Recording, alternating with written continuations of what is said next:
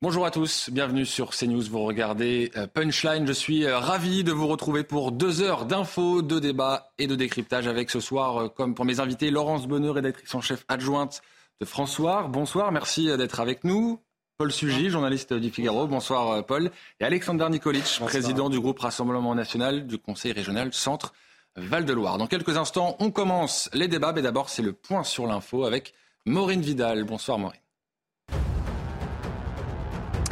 Bonsoir euh, Thomas, bonsoir à tous. À la une de l'actualité, à Lisieux, dans le Calvados, le principal d'un collège a été retrouvé mort dans son établissement hier. Il s'était rendu sur place après le déclenchement de l'alarme intrusion.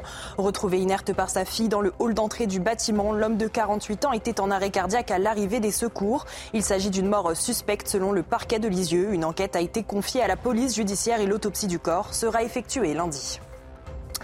Au moins six exilés afghans morts dans un naufrage dans la Manche ce matin. L'embarcation de fortune contenant une soixantaine de personnes tentait de rejoindre l'Angleterre. Au total, 49 rescapés ont été secourus, 36 côté français et 13 par les, gardes-côtes britanniques. Le secrétaire d'État chargé de la mer, Hervé Berville, est attendu sur place. Les recherches se poursuivent avec trois navires, un hélicoptère et un avion déployés. Après l'incendie qui a ravagé l'île de Maui dans l'archipel d'Hawaï, la justice a ouvert une enquête sur la gestion de la crise par les autorités.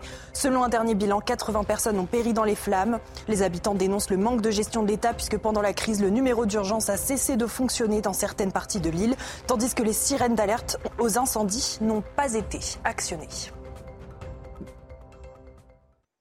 Merci beaucoup Maureen, on vous retrouve tout à l'heure pour un nouveau point sur euh, l'actualité. Je vous propose qu'on commence quand même avec la performance euh, des joueuses de l'équipe de France euh, de football. Alors elles ont perdu, elles sont euh, éliminées malheureusement de la Coupe du Monde. Elles ont perdu contre le pays hôte, l'Australie, à l'issue d'une séance de tir au but irrespirable. Les Bleus se sont donc inclinés. Elles vont rentrer en France. Écoutez l'entraîneur de l'équipe de France, Hervé Renard, qui s'est exprimé à l'issue du match.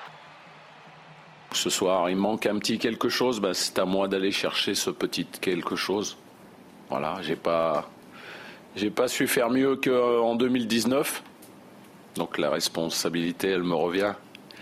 Mais euh, il faut continuer à avancer et garder cet état d'esprit et ça payera.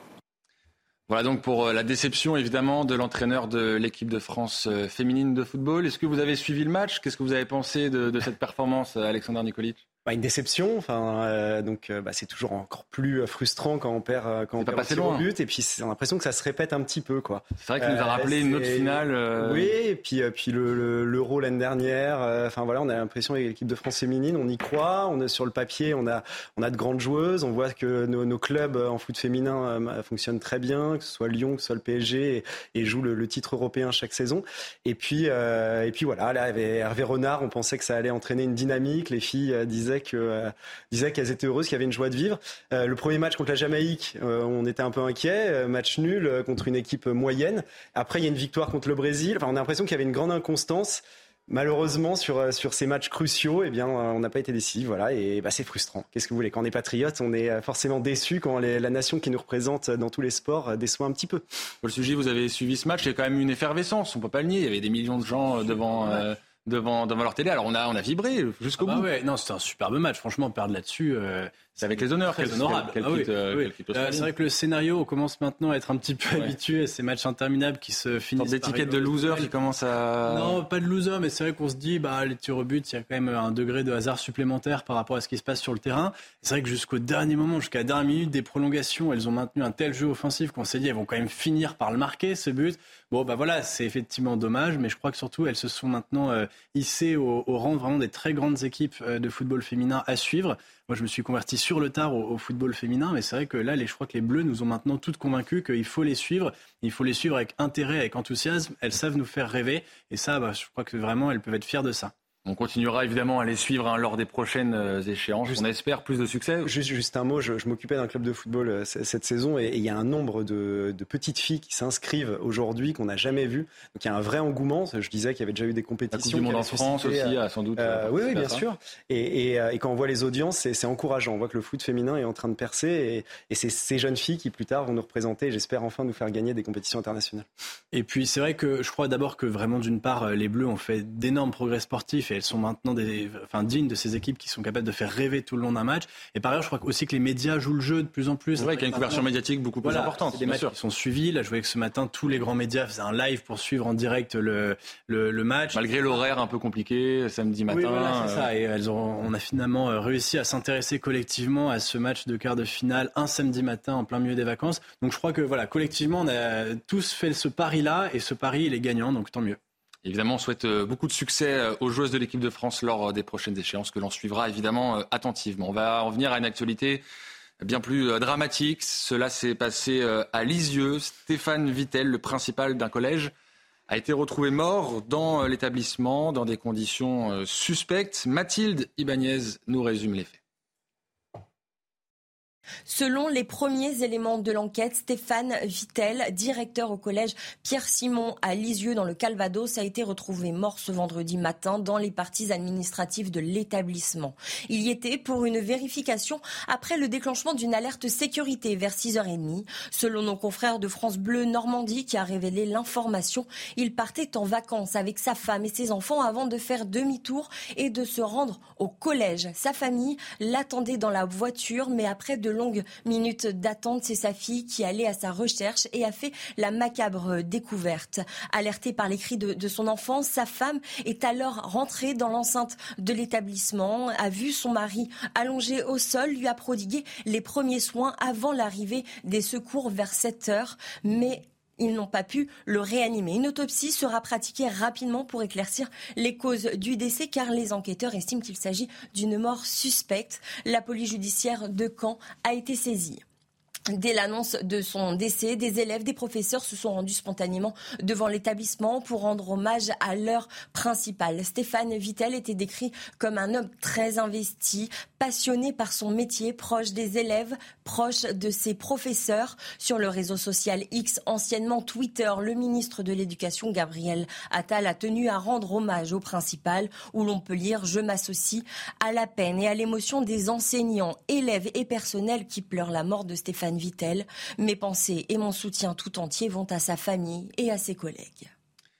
Voilà donc pour euh, cette enquête qui ne fait évidemment que commencer. On va faire preuve de prudence ici sur euh, les conclusions. Évidemment, pas de conclusion à tirer de cette affaire. Malgré tout, une forte émotion et on le comprend euh, à les yeux, Laurence Beneux, quand le principal d'un collège est retrouvé décédé dans son établissement. On comprend évidemment qu'il y a une vague d'émotion qui, qui, est suscitée.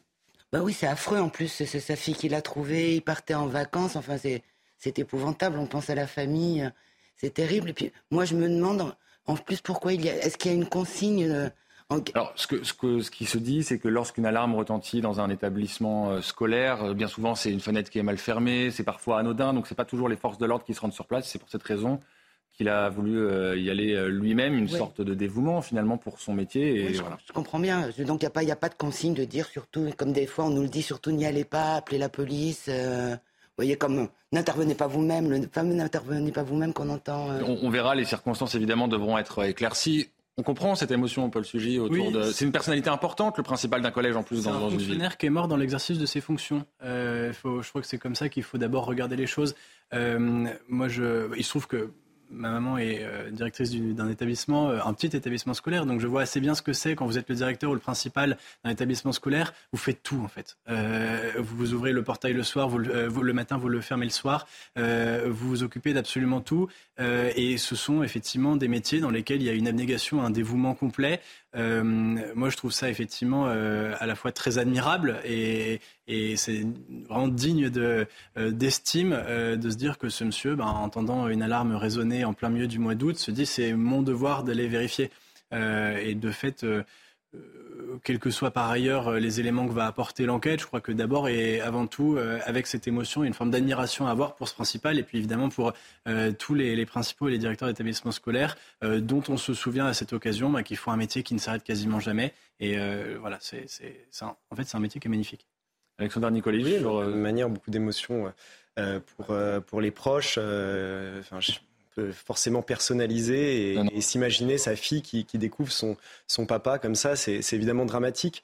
Euh, ça juste, désolé un petit peu de, politiser la chose, mais il y a quelques jours, Gérard Darmanin avait, avait tweeté en se félicitant des, des chiffres de l'insécurité sur, sur le mois de juillet, et il disait la sécurité des Français était préservée au mois de juillet. parce qu'il disait, par exemple, il y a eu, moins, il y a eu 10% de moins d'homicides. Mais sauf qu'en juillet, ça baisse toujours, en fait, parce que il y en a qui partent en, en vacances, voilà, donc la délinquance a tendance à baisser. Et juste sur les homicides, parce que c'est un homicide apparemment. Ah, on verra. on verra selon l'enquête. Mais là, en tout cas, les, les, les, les, premiers éléments semblent indiquer une mort suspecte. On verra. À, démontrer ça. Euh, il y, a, y, a eu plus de 1000 euh, y a homicides sur les 12 derniers mois. Quand on prend vraiment des chiffres sérieux, il y a 12% d'augmentation d'homicides dans le pays. C'est 3 par jour. C'est-à-dire que tous les jours, en moyenne, il y a 3 Français trois personnes qui se font tuer dans notre pays, qui sont victimes d'homicides. C'est indécent aujourd'hui de, de, de, se féliciter euh, du niveau de la délinquance dans notre pays. Tous les chiffres sont, sont, en augmentation. C'est très, très, très inquiétant. Je ne vais pas plus rentrer dans les détails parce que dans cette affaire, on ne sait pas exactement ce qui s'est passé. On ne sait pas comment ça aurait pu être euh, évité. Est-ce que c'est un récidiviste? Est-ce que. Voilà, on ne sait rien pour l'instant. Mais, mais juste. Euh, avec émotion, j'ai envie de dire que se féliciter des chiffres de l'insécurité aujourd'hui, et notamment en citant les homicides, en disant moins 10% d'homicides, alors qu'en vrai, ils sont en augmentation sur les 12 derniers mois, et des chiffres qu'on n'a pas vus depuis des dizaines d'années, c'est une insulte pour toutes les familles de victimes et pour toutes les victimes. C'est insupportable. Alors, je parlais de l'émotion dans la ville de Lisieux. Il y a sans doute un hommage qui va avoir lieu. Je propose d'écouter à ce sujet le maire de la ville de Lisieux qui était sur notre antenne euh, il y a quelques instants. Oui, j'ai échangé euh, avec Madame Vittel, hein, qui est évidemment euh, sous le choc. Euh, on a échangé aussi sur la, mise en place d'un hommage à, son mari et on, prend le temps de, le faire ensemble et on respectera le, choix et les volontés de la famille quant à, cette manifestation qui devra avoir lieu, euh, ne serait-ce que pour saluer la mémoire euh, de cet homme qui était un homme attentif, investi, qui aimait, qui aimait son métier voilà, donc évidemment beaucoup d'émotions euh, à Lisieux. Il faut noter aussi que euh, ce principal avait été colistier aux élections régionales en 2021 et son colistier, justement, qui est donc un élu local, Laurent euh, Bonater, s'est exprimé. Je vous propose là aussi de l'écouter. Eh bien oui, euh, on s'était euh, rencontrés euh, au moment des élections régionales de 2021. Vous savez, lorsqu'on fait une liste aux élections régionales, on va chercher beaucoup de colistiers. Nous étions plus de 100 sur, sur cette liste régionale. J'étais le tête de liste. Et c'est comme ça qu'on s'était rencontrés avec, avec Stéphane. On avait beaucoup discuté et c'était à la fois un, un dirigeant scolaire très engagé, très attachant, et puis c'était un, un, engagé politique, il avait été adjoint au maire dans sa commune et il portait euh, une vraie vision euh, à la fois de l'éducation et de l'engagement politique et c'était euh, vraiment quelqu'un dont j'étais resté proche. On avait échangé, on voit la photo là qui est à, l'antenne, c'est la photo de notre campagne des élections régionales. Elle avait été faite dans un square du Havre à l'époque et, Stéphane avec sa femme Jeanne à laquelle je pense beaucoup, là j'ai entendu son, témoignage. on, avait une, communauté de vues importante sur ces sujets-là, oui. Laurence Bonneux, que peuvent faire les autorités dans ce genre de cas? On a vu le tweet évidemment de Gabriel Attal. Tout à l'heure, il y avait le député également euh, du Calvados qui était sur notre antenne pour dire qu'il faisait le lien justement avec le ministère de l'Éducation nationale, la Première ministre. Évidemment, euh, les familles qu'il rencontre, la famille évidemment du principal, mais plus généralement les familles à les yeux, elles attendent maintenant des réponses de cette enquête. Oui, ben oui, ben, c'est-à-dire que, comme vous le disiez, la, la, police, enfin, je veux dire, les autorités vont, il va y avoir une enquête en cours pour trouver qui a fait ça, qu'est-ce qui s'est passé. Comme vous le disiez, pour l'instant, il n'y a pas grand-chose de, de plus à, dire euh, que ça. Euh.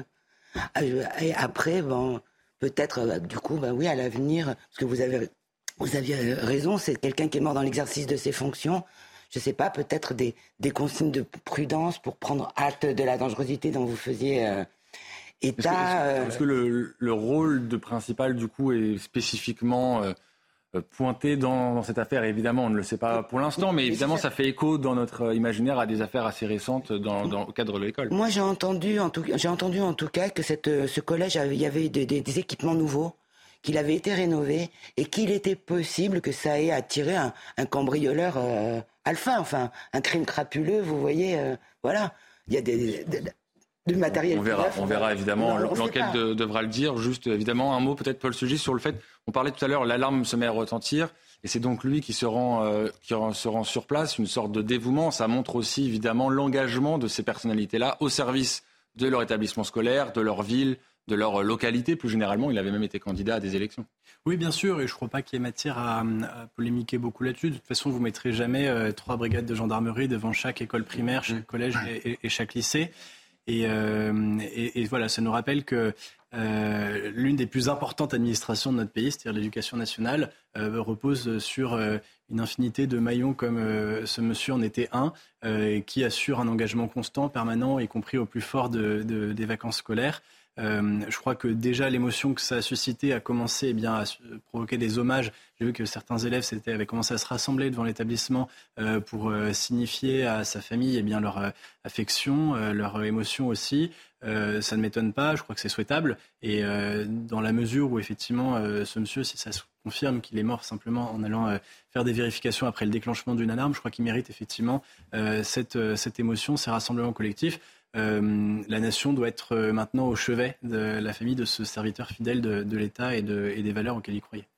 Voilà ce qu'on pouvait dire ce soir sur le décès de ce principal d'un collège à Lisieux. Évidemment, l'enquête ne fait que commencer et on, on suivra attentivement l'évolution euh, de cette enquête. Je propose maintenant qu'on passe à un autre sujet. C'est euh, la mère d'Enzo. Vous l'avez peut-être vu, elle s'est exprimée euh, en longueur sur notre antenne. Elle est notamment revenue sur le manque de soutien du gouvernement suite au décès de son fils. C'est au micro de Marine Sabourin et Florian Paume. Pas besoin on n'a pas besoin du soutien de Mbappé ou de Omar Sy pour faire avancer les choses. Nous, peu importe. toute personne qui veut nous soutenir peut nous soutenir. Après, on a eu euh, quand même, je tiens à le signaler, euh, personne au niveau de l'État pour le moment est rentré en contact direct avec nous. Euh, juste quelques, messages qu'on a, pu, qu'on a pu recevoir. Par contre, on a quand même tout le soutien des députés de l'heure, des maires des communes proches de la. Donc eux sont vraiment présents depuis le début. voilà. Donc les députés, ça s'est arrêté aux députés de l'heure. Laurence Benoît, quand vous entendez cette euh, maman qui a perdu son fils déplorer l'abandon de l'État, elle, avait demandé, elle, avait demandé au chef de l'État de lui apporter euh, des réponses. C'était lors d'une interview euh, dans les colonnes du Figaro. Que vous évoquent les propos de, cette mère de famille, de Sophie?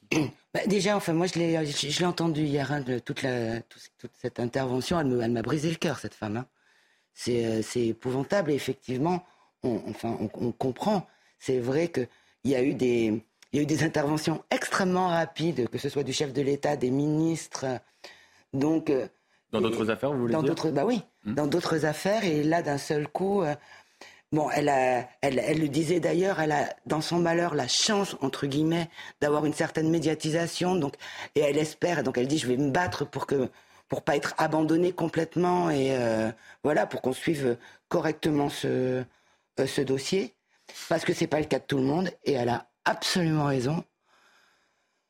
Hmm, mais bon, il n'y a, rien de, rien de plus à dire que, enfin, on, enfin on, ne peut, enfin, moi je suis une mère de famille, je ne peux qu'avoir euh, de l'empathie pour, pour cette femme. C'est épouvantable ce qui s'est passé. Elle arrive à son travail, on lui apprend que son gamin est, est mort euh, de coups de couteau, enfin pour rien, quoi. Alexandre Nicolich, quand vous entendez cette, euh, cette femme déplorer l'abandon de l'État, ce mm. sont des mots forts quand même. Qu'est-ce que ça vous évoque?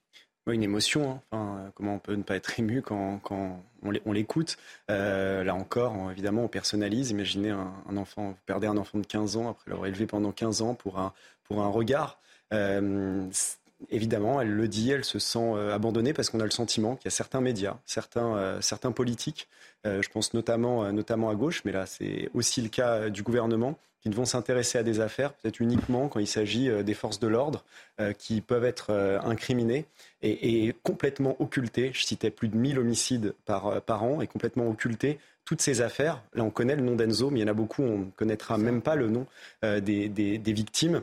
Euh, la mère d'Enzo, elle avait signé euh, donc cette fameuse lettre qui était envoyée à Emmanuel Macron et qui était parue dans, dans le JDD.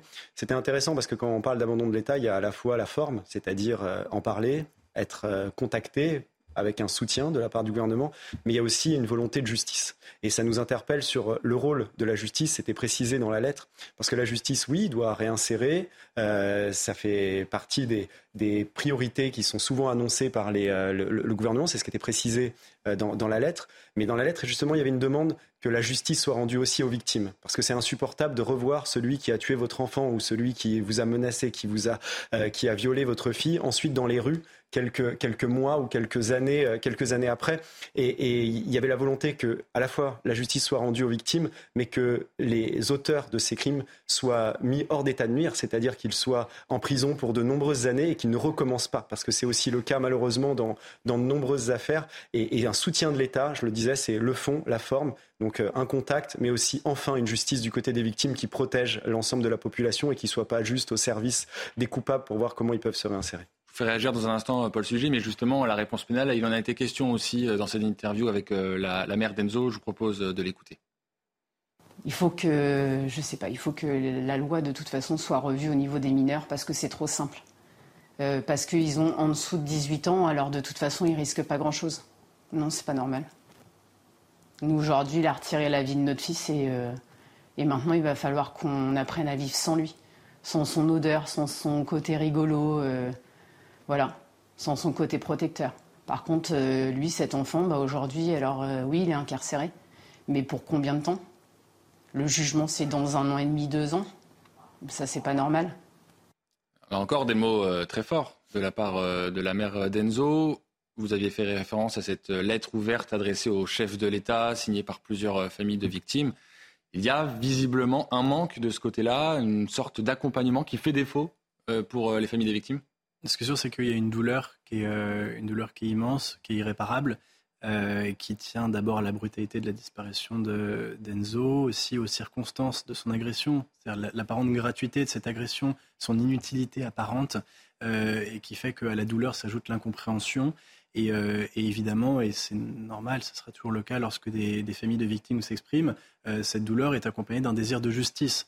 Euh, dans une démocratie, dans un pays civilisé, la nation fait justice pour éviter que les victimes se fassent vengeance. Et c'est précisément, je crois, ce qui fait la, fierté de, notre pays, de notre démocratie.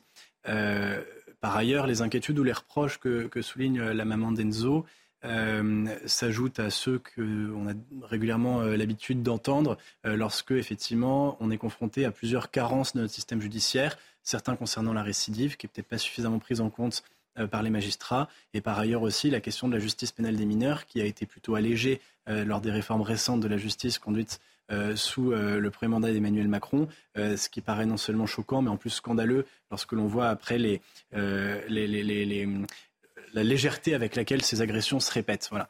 Euh, je m'interroge un tout petit peu sur, euh, dans cette tribune que vous avez, euh, à laquelle vous avez fait référence dans, dans, le JDD, signée donc par plusieurs familles de victimes, dont cette, dont cette dame, sur les accusations qui sont faites sur l'idée que ces familles de victimes sont abandonnées par l'État.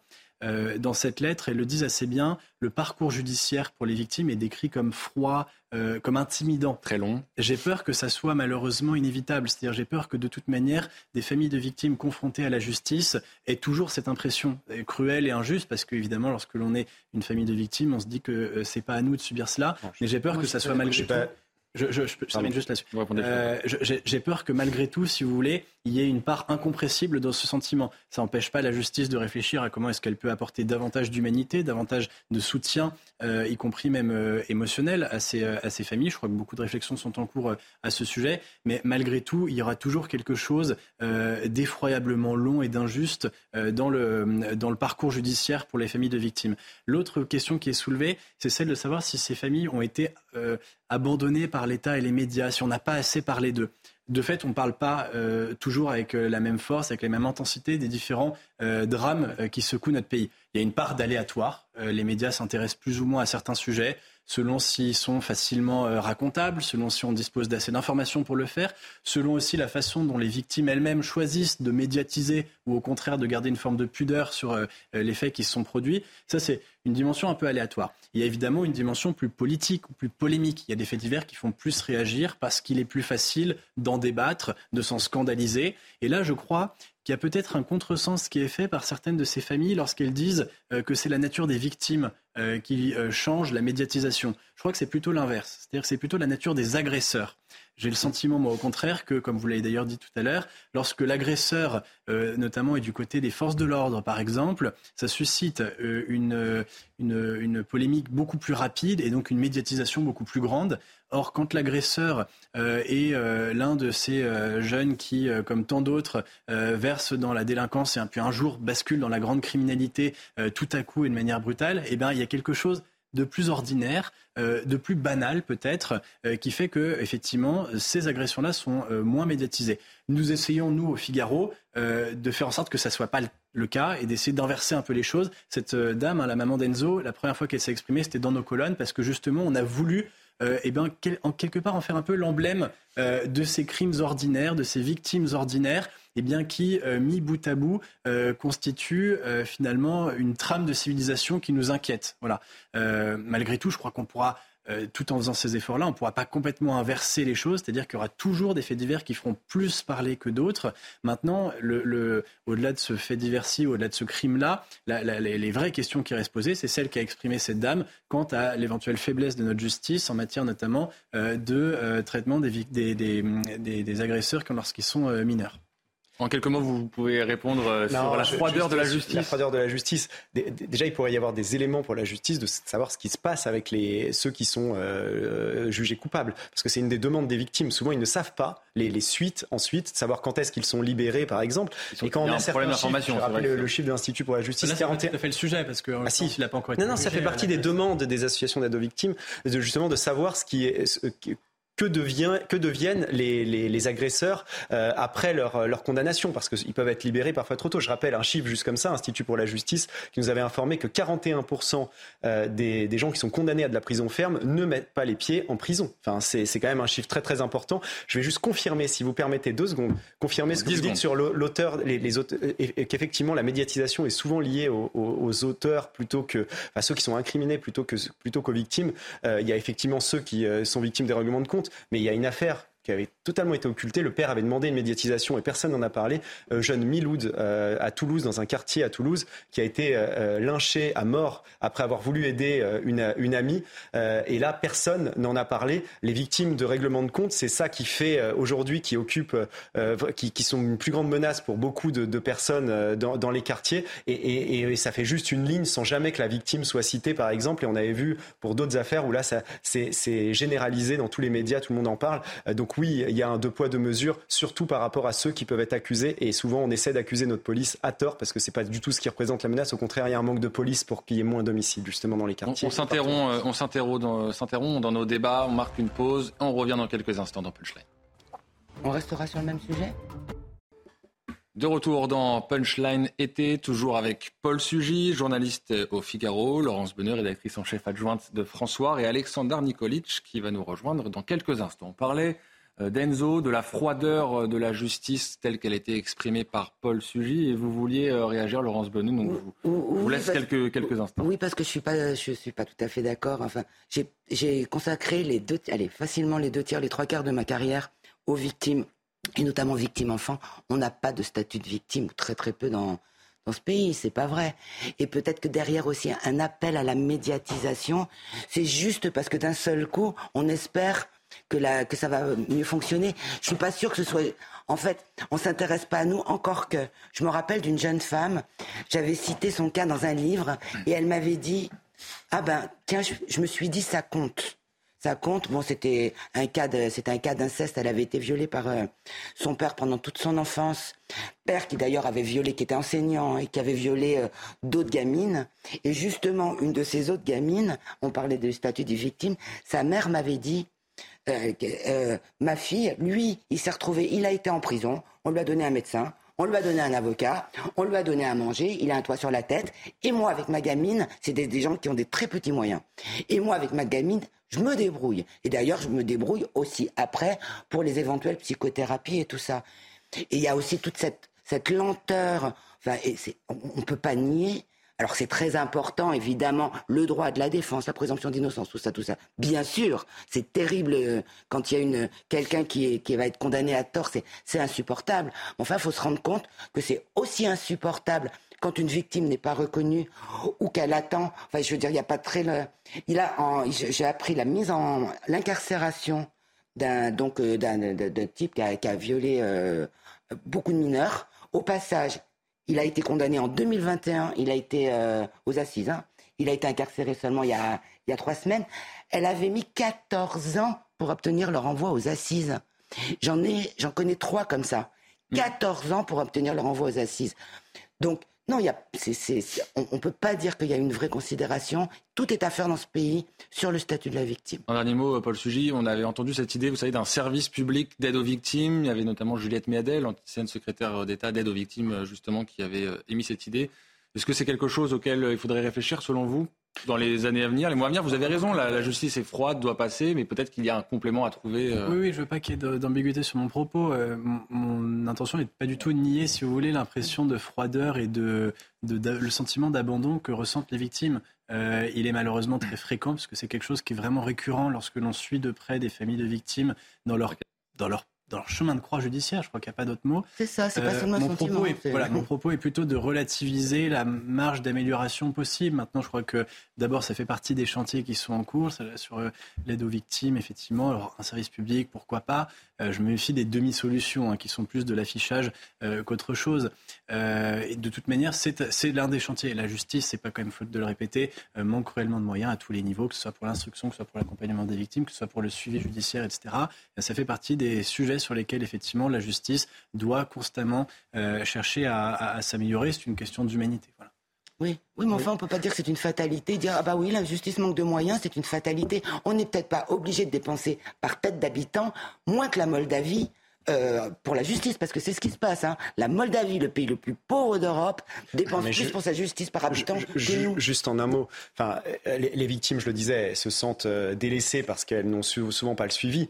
Mais la la principale chose qu'on doit faire, c'est évidemment qu'il y ait moins de victimes. Et aujourd'hui, je rappelais les chiffres euh, en augmentation. On a le sentiment aujourd'hui que les Français sont pas protégés. Je suis désolé. Quand il y a, il y a des gens qui, sont, qui commettent des actes graves et qui sont toujours en liberté ensuite parce que euh, on n'a pas suffisamment les moyens de les mettre, euh, de les mettre en prison, hors en tout cas d'une situation où ils peuvent recommencer ou en étant expulsés, parce qu'on a l'impression qu'on peut, on peut parler peut-être de quelque chose de marginal. 50% de la délinquance à Paris, ce sont des délinquants étrangers. À partir du moment où vous expulsez déjà les délinquants étrangers, vous libérez des moyens euh, pour la justice, des places de prison, vous libérez des moyens pour les forces de l'ordre qui peuvent intervenir, et, vous pouvez condamner à des peines lourdes. 85 000 viols l'année dernière, enfin sur les 12 derniers mois, 85 000 viols. Ça veut dire qu'aujourd'hui, quand on voit le nombre de personnes en prison, il y a des gens qui sont condamnés pour viol et qui ne vont pas en prison. C'est pas acceptable dans notre pays. Et sur la, réponse judiciaire, on sait que parfois ce qui est pointé du doigt par les familles de victimes, c'est les délais qui sont euh, très longs la loi euh, votée par euh, Éric Dupont-Moretti va donner plus de moyens à la justice. Est-ce que ça va dans le bon sens pour, pour ah vous Il faut, il faut accélérer les procédures, mais après, je le disais, il faut déjà qu'il y ait des condamnations systématiques, vraiment. Euh, pour que les victimes aient le sentiment qu'on leur rende justice et pour que on évite la récidive. Euh, et puis, euh, il va falloir ensuite que ces peines soient appliquées, parce que je le, rappelais, 41% des condamnés à de la prison ferme ne vont pas en prison et sont encore potentiellement dans la rue en capacité de recommencer à commettre les actes pour lesquels ils ont été condamnés. C'est insupportable pour tous ceux qui ont eu affaire avec des, affaires judiciaires aujourd'hui. Et c'est de plus en plus de, Français. On parlait tout à l'heure du, du principal du collège, mais on pourrait parler de toutes ces affaires, la Denzo, mais en fait pour un, regard, pour euh, avoir demandé de baisser le, bruit de, euh, d'un autoradio, pour avoir demandé d'arrêter d'uriner comme c'était le cas à Bayonne sur, sur un mur, euh, pour avoir été là au mauvais, au mauvais endroit et avoir été victime d'un vol violent. Tous les chiffres sont en augmentation et ça devient banal, ce qui était à l'époque un fait grave relayé dans toute la presse nationale qui faisait un fait entrer l'accusé ou, un, ou un, des émissions sur W9, malheureusement aujourd'hui ça devient un fait divers dans la presse locale. Trois par jour. Et la seule réponse, elle peut être euh, pénale. On parle beaucoup ici euh, de l'éducation, du respect de l'autorité. Est-ce que ça peut aussi passer par là, peut-être, voilà, euh, pour limiter les drames comme on en voit malheureusement très régulièrement maintenant? Oui, l'un et l'autre ne sont pas du tout antinomiques. Hein. Vous pouvez parfaitement avoir effectivement un discours d'autorité plus ferme dans l'éducation, tout en ayant en même temps une, justice pénale qui elle-même euh, se fait davantage respecter. Moi, je, je crois beaucoup, à force de l'entendre répéter par des gens qui ont quand même mûrement réfléchi, qui sont en même temps des éducateurs, pas simplement des gens qui réfléchissent du côté de la justice, mais qui sont en même temps proches aussi des, jeunes délinquants, des jeunes criminels. Euh, je crois beaucoup à cette idée que euh, le, premier, euh, le premier délit, le premier euh, geste criminel, il doit mériter une sanction mmh. grave, une sanction qui se matérialise et qui, pourquoi pas, passe par eh bien, un court séjour en prison, même pour, des, même pour des mineurs, de, même pour des adolescents, si vous voulez, mais qui, quand même, à un moment, manifeste très vite le fait que l'État, c'est-à-dire en fait nous, hein, le, collectif citoyen, eh bien, ne laisse pas passer ça et n'accepte pas ou ne tolère pas le, moindre écart de conduite. Voilà. cette idée-là que au fond tout, tout, geste se paye et qu'il n'y a pas, on ne donne pas directement une seconde chance. Les changeons de sujet si vous le voulez bien. On va parler de ce naufrage qui a eu lieu dans la Manche. Six personnes sont décédées, a annoncé la préfecture maritime de la Manche et de la mer du Nord. Les recherches se poursuivent actuellement pour tenter de retrouver deux passagers toujours portés disparus. Elisabeth Borne a posté un message sur Twitter. Mes pensées vont aux victimes, écrit la Première ministre, saluant également l'engagement des équipes de secours mobilisées autour de la Marine nationale. Notez que le secrétaire d'État à la mer, Hervé Berville, s'est rendu sur place. Il devrait s'exprimer dans les toutes prochaines minutes. Évidemment, on vous fera suivre cette intervention en direct dans Punchline. Mais d'abord, écoutons peut-être euh, un sauveteur qui euh, parle justement de cette opération de sauvetage qui a eu lieu dans la mer du Nord et dans la Manche. C'était un bateau qui avait du mal à étaler le courant. Euh, ils étaient, euh, je crois, à bord 45-50. Euh, Et puis de là, on est resté à côté d'eux pendant une heure, deux heures, peut-être même plus. Et puis à un moment donné, il y a eu des gens qui voulaient débarquer. Au départ, c'était que 10. Pour finir, on, les on a récupéré 22 personnes. Ils étaient en difficulté, en fait, problème mal de mer et aussi, euh, comment je veux dire, euh, bah, ils cherchent trop les bateaux, tout simplement, en fait. Ils cherchent trop les bateaux. Donc les bateaux, ils avancent plus. Le, dernier bateau qu'on a intervenu, euh, le bateau était trop chargé.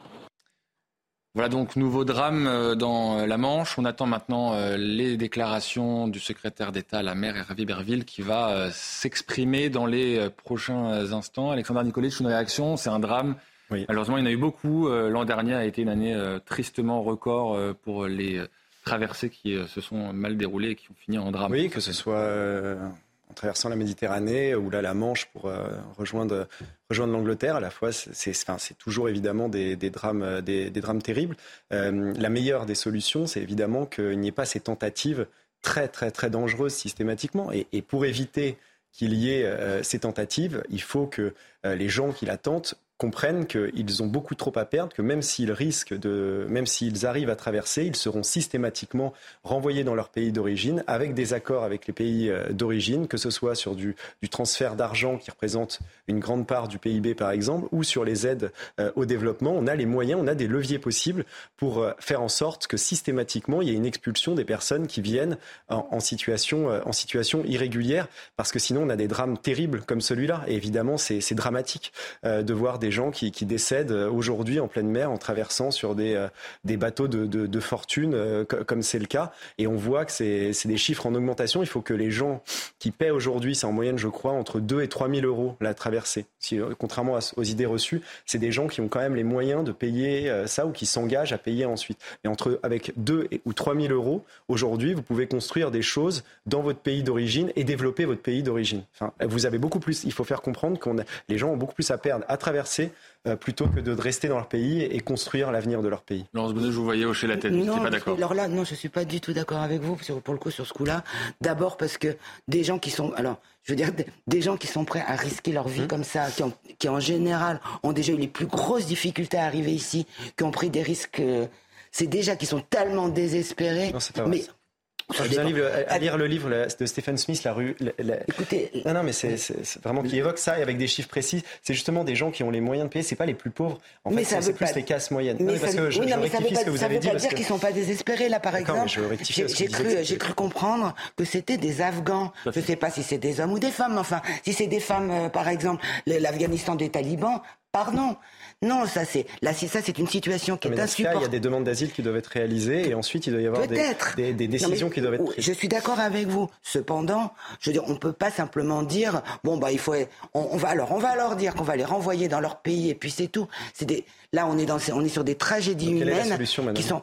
J'ai pas dit que j'avais de ah solution. J'ai dit que ça méritait une réflexion collective qui soit un petit peu plus approfondie bah, que, que, simplement on va les renvoyer. Euh, voilà, bah, on leur dit alors attention, si vous venez ici, on vous renvoie chez vous. Non. Et puis il y a des pays où c'est pas possible. Enfin, je, c'est comme il y a des, il y a des enfants. Enfin, c'est. Non, mais, je, je, minimise pas. Je l'ai dit. C'est évidemment euh, très émouvant. Mais si on ne fait rien et si on continue d'avoir la même politique, que ce soit nous, que ce soit d'ailleurs euh, d'autres pays, eh bien, vous allez, vous allez systématiquement entraîner que d'autres vont tenter et malheureusement vont perdre la vie. Et il faut leur faire comprendre que le, le, risque ne vaut pas le coup d'être pris et qu'il vaut mieux qu'ils restent auprès de leur famille, dans leur pays et que, et, que ils n'ont pas à perdre leur vie, la vie comme ça. C'est dramatique. C'est tragique. Mais il y a une criminalité organisée déjà qui s'enrichit là-dessus. Peut-être qu'il faut s'attaquer à ça. Et c'est alimenté justement ces migrations. Justement, bah, ils se servent de, de, de, votre naïveté, permettez-moi, et, et, ces mafias-là se servent justement de cette naïveté, cette naïveté collective, euh, en, se, en se disant je vais gagner de l'argent par ce biais-là, en étant, en engageant des migrants dans des conditions euh, euh, horribles, et, et c'est au péril de leur vie. C'est pas eux qui s'engagent. Mais je vous renvoie le compliment. Je trouve qu'il est extrêmement naïf de penser que simplement en disant attention si vous venez, c'est on va vous remet dans l'avion en sens inverse en, zone, ah de guerre, parce que en zone de guerre, par exemple, ou en Afghanistan, attention, qui, qui, viendront pas, mais bien sûr. Non, mais parce que déjà, vous, vous, parlez d'une migration particulière, mais euh, la, la, plupart parce que, de, euh, en l'occurrence, ce sont des Parce que c'est pas la migration principale qu'on a notée, mais excusez-moi de généraliser un petit peu et de parler de, de, de ces drames qui, et, et, pas seulement de, de, de, de, de l'ensemble des drames et pas seulement de, de ce bateau qui a coulé. Enfin, c'est beaucoup plus large et le problème est, est beaucoup plus profond que ça. C'est ça. Et il y a une réflexion qui est plus vaste que simplement une espèce de réflexion sécuritaire. Là, pour le coup, comme ça, c'est. Euh... J'ajoute la, réaction de l'association euh, Utopia 56 euh, qui dit justement que la répression aux frontières pour tenter de tarir ce trafic migratoire augmente la dangerosité des traversées et pousse les gens à prendre de plus en plus de risques pour passer euh, en Angleterre. En là, c'est de la mauvaise foi par pour le coup. C'est-à-dire que dans ces cas, il faut faire quoi? Il faut leur payer le taxi? Enfin, ça devient un peu ridicule. Euh, non. Mais est-ce que tout le tour le, la répression est la seule solution à, pour éviter ces drames? Bien sûr. La seule manière d'éviter qu'il y ait des gens qui se noient, que ce soit dans la Manche ou la Méditerranée plus au sud, c'est d'éviter bien sûr qu'elle ait traversé dans des conditions précaires, c'est-à-dire celles qui sont faites clandestinement par des migrants euh, qui veulent passer la frontière dans la plus parfaite illégalité. Maintenant, ce, problème date évidemment pas d'hier. Ce que je vois, c'est que euh, il y a de manière préoccupante une augmentation des traversées de la Manche, alors qui est préoccupante pour nous, qu'il est d'autant plus aussi pour le Royaume-Uni, euh, qui est de l'autre côté et qui, euh, lui, eh bien, voit le flux de clandestins augmenter. C'est l'un des axes politiques majeurs de la politique conduite par Rishi Sunak depuis qu'il est Premier ministre du Royaume-Uni. Son slogan, c'est plus de, de, de, de traversée du tout. Son objectif politique, c'est zéro traversée de la Manche.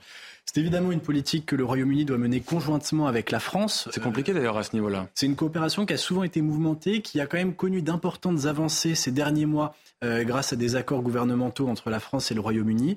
Euh, l'idée, si vous voulez, c'est que d'une part, la France ne peut pas complètement se déresponsabiliser de la chose en pensant que de toute façon, ces migrants veulent passer de l'autre côté du Royaume-Uni, puisque eh c'est notre responsabilité aussi qui est engagée lorsque ces personnes se noient euh, du côté territorial des eaux françaises, et puis que par ailleurs, le Royaume-Uni eh bien, doit évidemment aider les autorités françaises à faire en sorte que les départs ne se fassent pas et donc que les filières clandestines, criminelles qui ont été évoquées plus tôt, c'est-à-dire ces passeurs qui vont faire traverser la Manche à des migrants dans des conditions épouvantables euh, et extrêmement dangereuses, eh bien, soit euh, empêchés avant d'agir. Voilà. Donc cette coopération, eh bien, malgré tout, elle est confrontée ici à une augmentation de ces traversées. Euh, ça veut dire que c'est encore un travail qui doit être intensifié. Je me paraît de souligner malgré tout une forme d'ambiguïté de la part de nos amis britanniques sur la question des traversées clandestines. En réalité, le Royaume-Uni a une politique plus ambiguë qu'il n'y paraît avec l'immigration, puisque euh, les entrepreneurs britanniques continuent très largement de plébisciter pour un certain nombre d'entre eux cette main-d'œuvre peu coûteuse qui peut venir parfois euh, équilibrer les choses sur le marché du travail britannique. Et qu'en réalité, dire que le Royaume-Uni fait euh, bloc, fait front commun contre les traversées de la Manche n'est pas si vrai. Maintenant, nos amis anglais sont malgré tout confrontés à un afflux de, clandestins et de réfugiés euh, considérables qui, je crois, les, les préoccupent au plus haut point. Euh, pour ce qui est, en tous les cas, de, de nous autres Français, nous avons, je crois, vraiment à euh, tout en maintenant cette coopération nécessaire entre les deux États, euh, faire en sorte que définitivement, les, les, non seulement les traversées soient empêchées, mais que les camps de migrants qui n'attendent plus que la bonne nuit, les bonnes conditions météo pour partir, eh bien, soient euh, définitivement démantelés. On m'a raconté des anecdotes assez, euh, assez curieuses au sujet notamment de la fameuse jungle de Calais qui, vous savez, on a beau la, la disperser, se reforme sans cesse au bord de la Manche, avec ces personnes qui, d'un jour à l'autre, sont prêts à effectuer la traversée. Euh, lorsque, euh, à un moment, le gouvernement est venu durcir le ton et que la préfecture a décidé, par exemple, de l'évacuer une première fois, un certain nombre d'associations d'aide aux migrants, donc qui se réfugient derrière des objectifs humanitaires, tout ce qui est de plus louable, euh, sont venus voir le préfet et sont venus dire, mais et nous, qu'est-ce qu'on va devenir? Quel est notre but? Quelle, est, quelle, sera notre raison d'être si vous nous empêchez finalement eh bien, de nous occuper des personnes qui nous sont dévolues? Donc je crois qu'il faut euh, on a parlé tout à l'heure de naïveté. En tous les cas, il ne faut pas être naïf aussi sur le rôle de complicité, en tous les cas de duplicité que jouent un certain nombre de ces associations. Euh, lorsque un, drame comme celui-ci se produit, euh, la première réaction légitime est évidemment l'émotion. C'est un drame humanitaire. Mmh. Euh, on avait raison, je crois, tout à l'heure de rappeler, comme vous l'avez fait, Madame, euh, le parcours déjà extrêmement, extrêmement dangereux et, et risqué et, et, profondément troublant de ces personnes qui viennent de pays dans lesquels les conditions de, de vie ne sont pas, ne sont pas vivables. L'Afghanistan ou d'autres sont des pays effroyables. Nous avons d'ailleurs aussi une responsabilité vis-à-vis -vis de ces pays-là. Et ça nous permet d'ailleurs, je crois, de répondre une bonne fois pour toutes à ce débat-là qui veut de savoir si l'Europe a encore un rôle à jouer une intervention à avoir ailleurs dans le monde Bien sûr que oui. Ce qui se passe, les drames qui se passent dans, à nos propres portes, dans nos propres mers, sont le résultat lointain d'une chaîne de causes et de conséquences dont l'origine eh bien, vient des, des, troubles politiques qui peuvent ébranler un certain nombre de pays, notamment au Proche ou au Moyen-Orient. Eh bien oui, nous avons une responsabilité vis-à-vis -vis de ces pays-là parce qu'à la fin, sinon, c'est nous qui avons à assumer les morts euh, dérivées par, euh, encore une fois, de lointaines conséquences, mais dérivées de ces événements. Vous parliez des. Vous parliez... Quand même, il faut juste rappeler que la, la très grande majorité des, des personnes qui migrent euh, en Europe le font pour des raisons économiques, parce qu'ils espèrent beaucoup mieux vivre dans leur pays. Ce ne sont pas pour des, euh, des questions de guerre, de troubles politiques euh, à l'intérieur de leur pays. La très très grande majorité. Enfin, quand on regarde les chiffres précis et d'où ils viennent systématiquement, c'est ce qu'on constate. Et ce que vous évoquez euh, avec un petit peu l'hypocrisie des Anglais qui embauchent des gens en situation irrégulière, on peut le retrouver aussi en France, euh, où il y a euh, de, dans beaucoup de restaurants, dans la plonge, dans beaucoup de beaucoup d'entreprises, de, des gens qui travaillent de manière illégale, qui sont clandestines, et qui ensuite, et, et là c'est tout le danger politique, quand M. Darmanin dit qu'à partir d'un certain moment, ils pourront être régularisés, c'est évidemment un appel à venez et vous allez travailler de manière légale. La loi, et ensuite, projet vous, allez, de loi immigration, vous allez être régularisé. je rappelle d'ailleurs qu'il y a eu 45% d'augmentation l'année dernière de l'immigration économique. Donc euh, ça, ça, compte dans l'esprit des gens aussi quand on fait des annonces, de, de telles annonces. Vous parliez des, des camps qui s'installent euh, notamment dans le Pas-de-Calais. Je propose d'écouter un acteur qui est directement concerné. C'est le député euh, Les Républicains du Pas-de-Calais, Pierre-Henri euh, Dumont, qui justement parle de ces camps et de la politique qu'il faut, selon lui, mettre en place pour y remédier. La première des solutions déjà, c'est de faire du littoral Manche-Mer du Nord une zone de tolérance zéro migrant. C'est-à-dire qu'on ne peut pas se permettre d'avoir, comme on a aujourd'hui, euh, des camps de migrants euh, à Grande-Sainte, euh, des migrants qui stationnent zone de la Turquerie à, Calais. Il faut mener une lutte pour démanteler les camps. et pas les laisser prospérer comme on peut avoir maintenant des camps de 100, 200 personnes et les démanteler une fois tous les 2-3 mois. Et que dès qu'un migrant, un étranger en situation irrégulière est situé dans une bande par exemple de 40 à 50 km avant la frontière et le littoral nord Manche-Mer du Nord, euh, il faut qu'il soit expulsé, renvoyé euh, plus bas ou dans son pays d'origine, dans le pays dans lequel euh, il a fait sa première entrée, si on suit le règlement Dublin. Finalement, on voit que les républicains sont sur la même ligne que, que vous sur ce sujet? Oui, et, euh, et, et, je vais rebondir parce que vous parliez tout à l'heure des mafias. Alors attendez, je vous arrête tout de suite parce que le ministre, le secrétaire d'État à la mer s'exprime depuis la Manche, depuis l'endroit où il est en déplacement. On va l'écouter d'ici quelques instants en direct dans Punchline.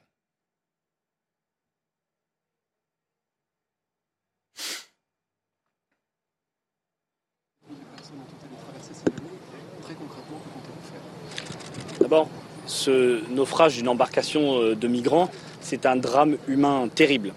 Et si nous déplorons aujourd'hui six victimes, c'est la responsabilité de trafiquants, de criminels qui envoient, et il faut le dire comme ça, qui envoient des jeunes, des femmes, des adultes à la mort à travers ces routes maritimes qui sont dangereuses et qui sont euh, mortelles. Et donc euh, je suis euh, ici avec la maire de Calais, avec les services de l'État, avec le secrétaire général à la mer, pour d'abord, bien évidemment, avoir une pensée très émue pour les familles des victimes, leurs proches, et puis aussi pour être aux côtés des rescapés qui sont pris en charge par les services de l'État et pour les aider, les accompagner après ce qui a été sans aucun doute un traumatisme. Ensuite, des choses, et quand on regarde le déroulé des opérations heure après heure, on peut dire que l'État, que les moyens engagés ont été rapides, ont été efficaces, ont été C'est une opération de sauvetage en mer qui a débuté quelques minutes après que cette embarcation a été signalée. Ces quatre navires français qui ont mené cette opération de sauvetage, accompagnés, complétés par deux navires anglais. Et puis, il y avait un hélicoptère de la Marine nationale et ensuite un Falcon qui a fait cette opération de surveillance. Donc c'est à grâce euh, vraiment au travail, et je voulais ici les remercier euh, très sincèrement au nom du gouvernement, le travail euh, des crosses, le travail de la Marine nationale, le travail de la sécurité civile, des pompiers, le travail bien évidemment aussi des douanes, le travail de la gendarmerie maritime qui a permis de sauver 61 vies et qui permet aujourd'hui d'avoir un, eh un bilan qui soit moins lourd que ce qui aurait pu être s'il n'y avait pas eu cet engagement constant. Et ça me permet de vous dire aujourd'hui que ce que font euh, ces euh, euh, militaires, ces personnels de sauvetage, c'est un travail qui est remarquable. Chaque jour, 24 heures sur 24, 7 jours sur 7, ils sauvent des milliers de vies. Depuis le début de l'année, c'est plus de 2000 vies qui ont été sauvées grâce au travail à la fois en mer mais aussi à terre. Et c'est tout le travail qui a été ici expliqué par les pompiers.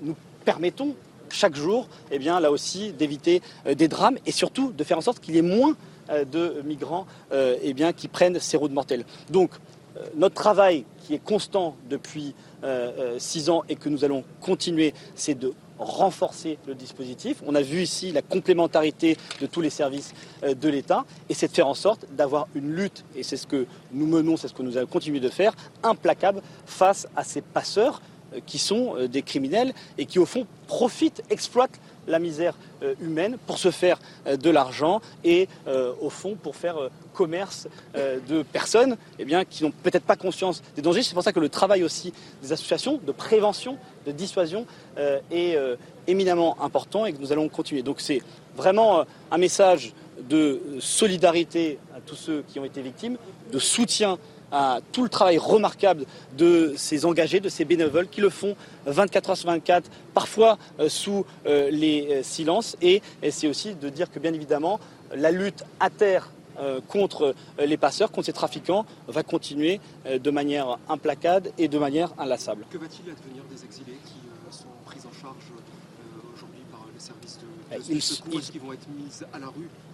Non, ils sont, ils sont euh, accompagnés par euh, les services de l'État. Il y a des accompagnements, euh, bien évidemment, psychologiques pour ceux qui le souhaitent et on ne met personne à la rue. Et il y a aussi un travail remarquable qui est fait par les collectivités, par la mairie de Calais aussi, pour faire en sorte eh bien, que ces personnes ne se retrouvent pas justement dans la rue. Et vous savez, c'est un travail méticuleux, précis, humain euh, que mènent euh, tous euh, les services de l'État, qui se fait dans des conditions, en plus vous avez vu la météo, qui est juste des conditions dantesques. Et c'est pour ça que ces trafiquants, ces, ces passeurs n'ont aucun scrupule.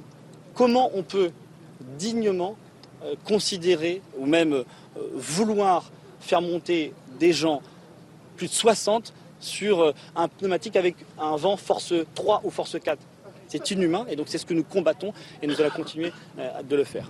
D'où les traversées continuent. Est-ce que c'est pas un échec de la lutte contre l'immigration clandestine menée par le gouvernement? Depuis euh, plus de deux ans, nous avons considérablement renforcé les moyens. Et c'est parce que justement nous avons renforcé ces moyens que nous avons eu, au bout de quelques minutes, quatre navires français euh, sur zone, un hélicoptère, puis un Falcon, qu'on a eu une coopération honnêtement exemplaire avec euh, le Royaume-Uni qui nous a permis très rapidement d'identifier, de localiser euh, l'embarcation et euh, de sauver des vies. Et ce que je vous disais tout à l'heure, c'est qu'au quotidien, ce sont des dizaines et des dizaines de, vies qui sont sauvées. Nous avons, et sous la coordination du secrétaire général à la mer, proposé des renforcements de moyens et c'est ces renforcements de moyens qui nous permettent euh, au quotidien de faire face eh bien, à ces défis, à cette situation euh, qui est une situation euh, compliquée avec en face de nous des gens qui sont des trafiquants, qui sont des criminels et qui donc n'ont aucune limite. Le bilan s'est-il alourdi depuis, depuis ce matin? Est-ce que les rescapés, en tout cas ceux qui étaient portés disparus, ont été retrouvés si oui, il, y a les opérations se poursuivent euh, de sauvetage, puisque encore les personnes euh, qui n'ont pas été identifiées, mais c'est déjà un bilan très lourd, six victimes, et donc nous mettons tout en œuvre pour rechercher, pour sauver parce que c'est l'honneur de notre pays, c'est l'honneur de tous ces services de l'État. Et je crois que dans des périodes comme ça aussi de douleur, il faut savoir reconnaître l'engagement. Et c'est pour ça que je me rendrai aussi après au CROSS après avoir salué euh, ici ces personnels euh, à terre, et puis certains qui étaient aussi en mer, remercier les personnels de Cross qui veillent 24 heures sur 24, 7 jours sur 7 euh, eh bien, à la sécurité et qui protègent les vies humaines. Merci.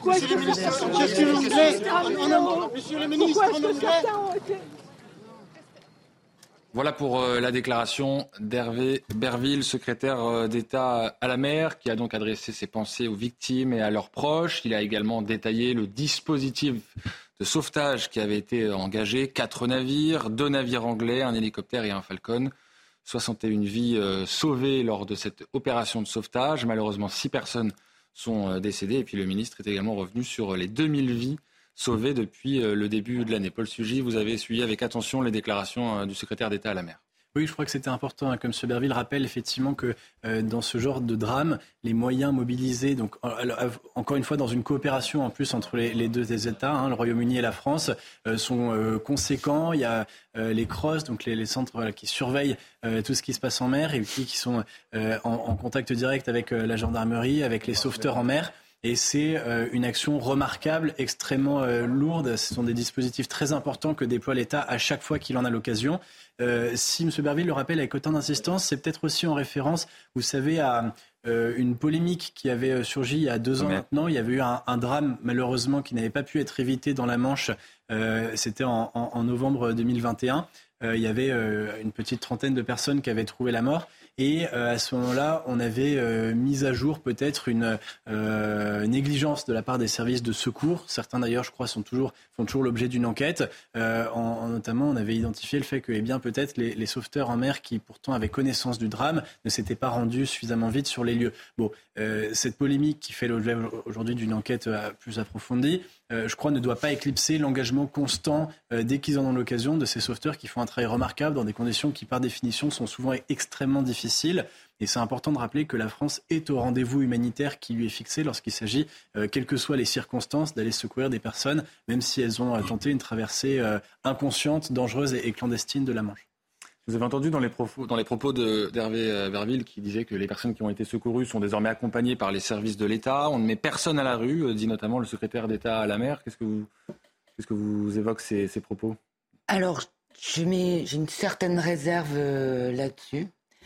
Euh, au début, peut-être, il faut voir comment et combien de temps, vraiment combien de temps ça va durer. Je vais vous raconter une petite histoire. Il se trouve que j'ai rencontré, c'est pas une migrante, mais c'est la, une, traductrice du, qui utilisait, donc était, qui employée par l'État français, hein, une Afghane justement, qui avait été fait l'objet d'un viol collectif dans la jungle de Calais. Bon, euh, accompagnée. Il se trouve qu'elle a donc évidemment, euh, ça s'était su, il y avait eu des, plaintes. En fait, les personnes étaient connues, elle était menacée, accompagnée, elle s'est retrouvée, euh, elle s'est retrouvée toute seule. Il y a eu un moment, on venait la menacer dans son appartement. Moi, quand je l'ai rencontrée, elle n'arrivait pas à obtenir ni d'aide ni de soutien. Elle était avec sa fille et elles étaient toutes les deux dans une chambre d'hôtel. Et donc c'est pas si simple. Donc là-dessus, moi je pense s'il y a des associations pour le coup là, c'est en, général on se remet à la, à la société civile. Peut-être qu'ils vont être bien pris en charge pendant un temps par des associations au niveau des services de l'État. J'accorde le bénéfice du doute, mais honnêtement, euh, quand on voit même, les, n'y a qu'à voir les, mineurs. Normalement, on a beaucoup parlé des mineurs non accompagnés, y compris quand il y avait la jungle de Calais. Bon, on peut y on, devrait penser que les enfants, les mineurs font l'objet de toutes les attentions et d'une prise en charge. On sait que c'est pas le cas. Est-ce que vous aussi, vous saluez quand même le, travail de, sauvetage euh, Beaucoup de, forces employées pour, euh, pour venir en aide à, ces, réfugiés? Bah, bravo à, tous ceux qui peuvent, qui peuvent le faire. Mais moi, ce, que, ce qui se dégage de cette interview, pour, pour moi, c'est l'impuissance. Enfin, on a l'impression qu'à chaque fois qu'il y a une affaire, il y a un secrétaire d'État ou un ministre qui se déplace, comme un journaliste et un commentateur de la vie politique, et qui va dire oui, c'est terrible, bravo euh, euh, à ceux qui interviennent euh, régulièrement, et évidemment, on compatit. Mais il a quand même mis en cause les passeurs. On peut bien les sûr. Passeurs n'ont aucun scrupule. C'est ce que j'allais dire quand je parlais d'impuissance. J'allais poursuivre en disant ça. il, commente, ah bah c'est de la faute des passeurs. Mais il est membre d'un gouvernement aujourd'hui. Et il pourrait peut-être y avoir des annonces justement par rapport à ces passeurs. Parce que moi, je veux bien qu'on n'arrive pas à intervenir sur des passeurs en Libye, même si euh, l'Union européenne met des moyens euh, euh, pour essayer d'empêcher les passeurs en Libye de, continuer à prospérer dans, dans leur système mafieux. Mais là, il s'agit de passeurs qui sont ici et qui transfèrent des migrants en Angleterre et qui, c'est une mafia, qui euh, à, côté souvent euh, fait de la prostitution, de l'esclavage moderne terrible, euh, qui se, vraiment n'hésite pas parfois à commettre des, des, des, crimes graves. Et donc on a ces, mafias qui prospèrent sur notre territoire et on est en incapacité totale, on a l'incompétence de pouvoir essayer au moins de les, arrêter avec des condamnations pour les mettre hors d'état de nuire. C'est incroyable que ce système continue de prospérer depuis 20, 30 ans devant, enfin, à la vue de tous. Enfin, c'est un petit peu le même problème qu'avec euh, avec les, dealers quand on voit Darmanin euh, qui y va et qui dit oh, je vais mettre fin euh, au deal alors qu'il n'y a jamais eu autant de règlements de compte qu'aujourd'hui, 30% d'augmentation depuis le début de l'année et que sur les chiffres officiels, il y a une augmentation du trafic de stupéfiants comme on n'a jamais vu depuis que les chiffres officiels existent. Enfin, à un moment, ça suffit les annonces. Il va falloir des actes et qu'on voit que ça paie parce qu'on ne peut plus continuer à être dans un pays où quand on regarde sur tous les points, tout est en déclin, que ce soit la santé, que ce soit l'immigration, que ce soit l'insécurité, que ce soit le pouvoir d'achat. Enfin, c'est on peut comprendre un ras-le-bol des Français aujourd'hui. Paul Sugy, le journaliste avisé que vous êtes, voit ici euh, une opération euh, simplement de communication ou au final on peut dire à l'inverse que le gouvernement est pleinement engagé On a vu donc le secrétaire d'État à la mer se rendre sur place, Elisabeth Borne réagir très rapidement, le ministre de l'Intérieur aussi. On a même vu le secrétaire général de la mer, Didier Lallemand, l'ancien préfet de police de Paris. Voilà, c'est quand même, euh, ça montre aussi que le gouvernement est mobilisé sur ces sujets. Alors les réponses ne conviennent peut-être pas à Alexandre Nicolas, pardon, qui est ici présent, mais finalement il y a quand même une prise en main de la part du gouvernement sur ce dossier une prise en main communicationnelle, c'est indéniable. En tous les cas, ce que prouvent ces images, c'est que Hervé, Hervé Berville n'est pas en vacances. Euh, de fait, ça, euh, je crois qu'on pourra s'accorder là-dessus. Euh, c'est pas, c'est pas vraiment de son ressort hein, de lutter contre le départ des passeurs. C'est plutôt pour le coup une action régalienne qui tombe sous le coup du ministère de l'Intérieur, euh, Gérald Darmanin, qui donc lui manifestement soit est en vacances, soit avec vrai. que, que d'être au, au, rendez-vous. C'est un autre dossier à gérer dont on va parler juste après. Voilà, mais, mais, mais en tous les cas, en tout état de cause, effectivement, je crois que du côté de la gestion du sauvetage, a effectivement une satisfaction pour l'État de se dire que euh, les moyens euh, conséquents ont été déployés, comme ça doit être le cas à chaque fois qu'un sauvetage, un sauvetage pardon, de cette ampleur est amené dans, la Manche. Il y a manifestement des trous dans la raquette au niveau du dispositif de surveillance de nos côtes et, euh, il est souhaitable que les, leçons de ce nouveau drame soient tirées rapidement.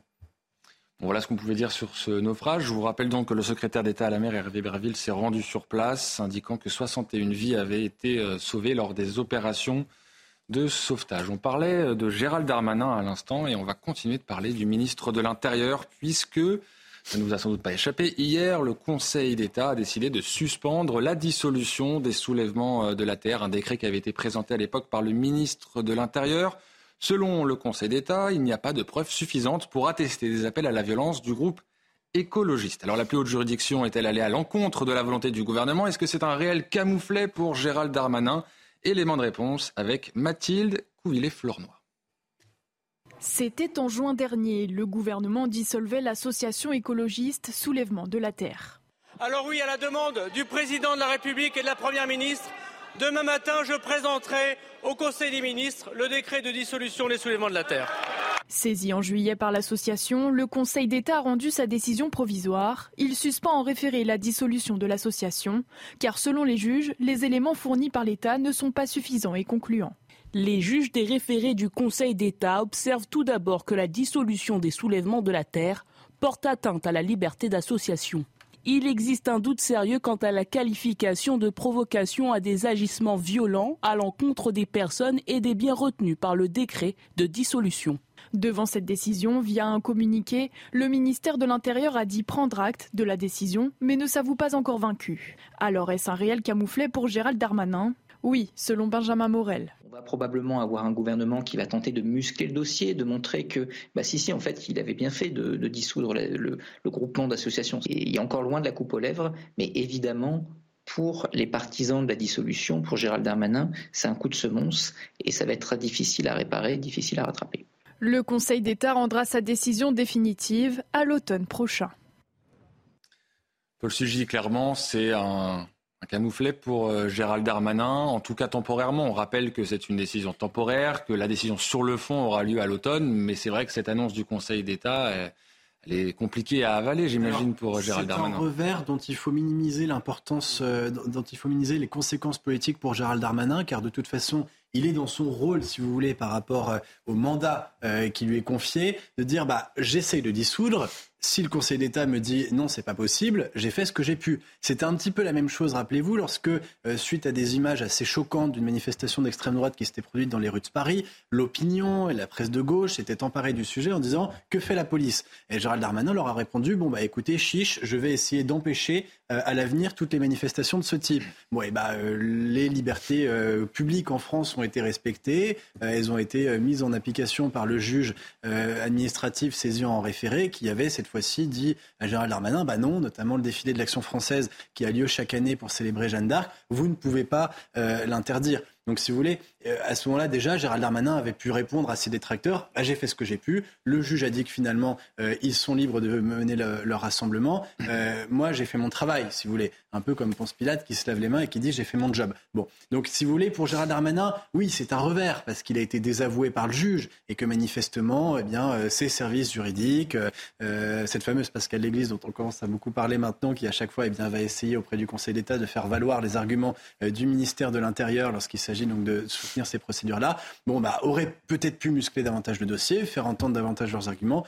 Euh, en tous les cas, euh, voilà, lui, il peut dire j'ai tenté. Maintenant, je crois qu'il faut dire quand même un mot de la décision du Conseil d'État en elle-même c'est évidemment le rôle du Conseil d'État euh, de faire en sorte que euh, le pouvoir politique ne prend pas des décisions arbitraires ou euh, qui portent trop lourdement atteinte aux, libertés, en particulier à la liberté d'association, qui est une liberté très importante en France. On aura peut-être d'ailleurs l'occasion d'y revenir et de se demander si au fond c'est pas un peu excessif la façon dont on recourt en ce moment aux, aux, dissolutions. Mais en tous les cas, sur ce qui concerne vraiment les soulèvements de la terre, oui, le Conseil d'État est légitime à se demander si Gérald Darmanin va trop loin en demandant leur interdiction. En revanche, quand on regarde le détail de la décision qui a été rendue par le Conseil d'État, il y a une appréciation qui est éminemment politique. On en a vu un extrait hein, qui a été affiché à l'écran, euh, c'est-à-dire qu'ils disent en gros, hein, euh, je, m'exprime en des termes profanes pour ceux qui n'ont pas fait euh, dix ans d'études de, droit administratif, c'est très simple. C'est mon cas, donc allez-y. Ils disent en gros, les soulèvements de la terre n'appellent pas à porter atteinte aux personnes, donc ne sont pas dangereux,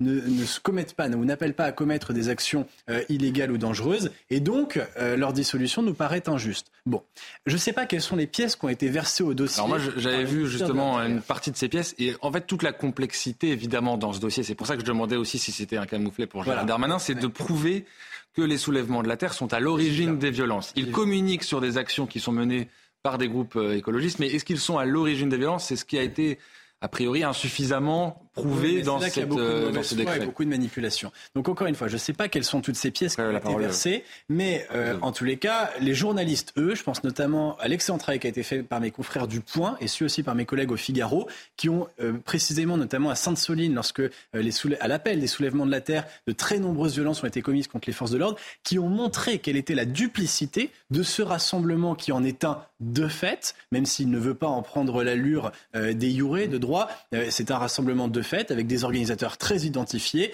qui sont extrêmement compétents dans leur domaine pour appeler en renfort, notamment on avait vu des militants écologistes venus d'autres pays européens, notamment d'Italie, eh bien pour venir appuyer le mouvement et pour donner toutes les indications qu'il faut pour que ceux qui participent ensuite au rassemblement et toute l'attitude, eh bien, de rentrer en contact directement avec les forces de l'ordre, de les provoquer et euh, de lancer la bagarre générale. Donc, si vous voulez, il y a une forme d'hypocrisie. Euh, ces soulèvements de la terre, qui, euh, à, les entendre, ne sont personne, ne sont pas un groupement de fêtes, etc.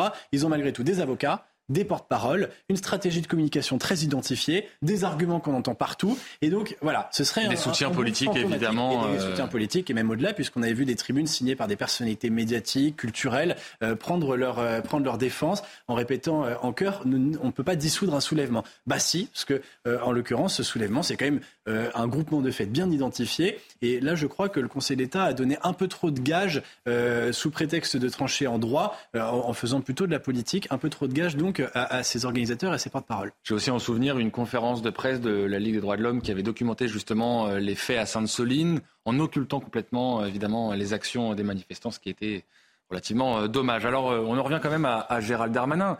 On se rappelle que juste après les événements de Sainte-Soline, justement, il avait fait part de sa volonté de dissoudre les soulèvements de la terre. C'était donc à la fin du mois de mars.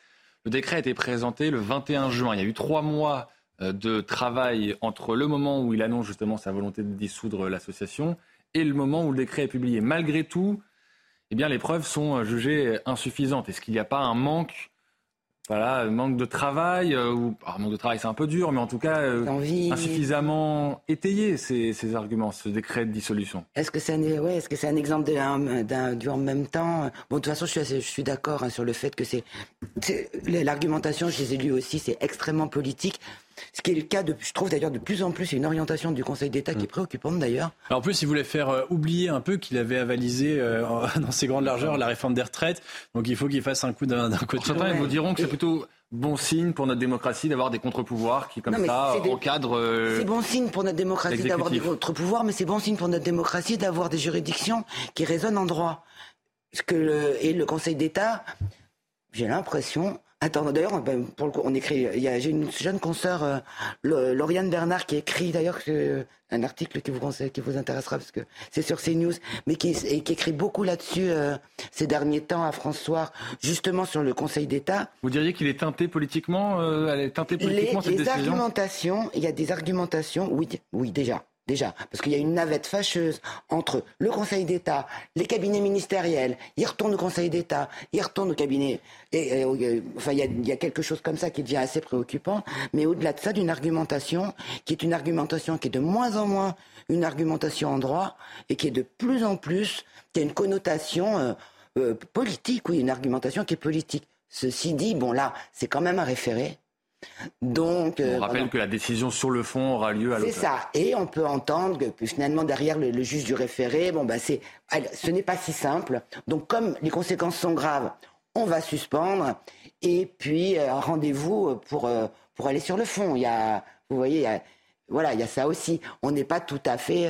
c'est pas. Donc, est-ce qu'après ils auront assez bien bossé le, le dossier? Ça, c'est plus une question sur le fond. On n'est pas exactement comme dans Anticorps, où là on peut vraiment soupçonner que le ministre, euh, que, le, ministre de l'Intérieur avait fait un décret qui était comme ça, puis qui après allait, vous voyez, qu'il voilà, avait un travail qui avait été c'est plutôt euh, une décision politique. Et qui, après allait être, qui avait vocation à être cassé. Là, on peut se dire qu'ils ont peut-être bien fait le boulot et simplement. On verra. De toute façon, rendez-vous est pris à l'automne. On voit quand même Alexandre Nikolic, un, un bras de fer s'engager parce que mmh. dans un communiqué, évidemment, les soulèvements de la Terre se sont félicités de cette décision, disant il s'agit d'un camouflet pour le gouvernement. La décision parle d'elle-même, dit un représentant des soulèvements de la Terre. Évidemment, c'est une guerre de communication. c'est une décision qui est, vous le disiez, qui est provisoire. Donc on attendra la décision définitive euh, dans, quelques mois.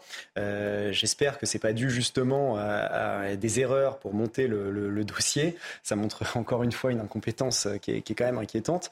Euh, mais vraiment sur le fond comment on peut tolérer encore qu'il y ait des mouvements ou des associations, parce qu'ils se revendiquent regroupement d'associations, euh, qui prônent la désobéissance civile ou la résistance civile. Pour rappel, hein, la définition de la désobéissance civile, c'est-à-dire des actions qui ne respectent pas la loi. Donc ça veut dire que, pour parler de démocratie, la démocratie, c'est quand même quand on peut s'exprimer, euh, exprimer des divergences. Peut avoir des divergences d'opinion avec euh, les soulèvements de la terre, mais euh, ensuite ils peuvent manifester de manière légale, les exprimer, avoir des partis qui peuvent les soutenir, se présenter devant les urnes, et ensuite les Français choisissent s'ils sont pour ou contre telle idée.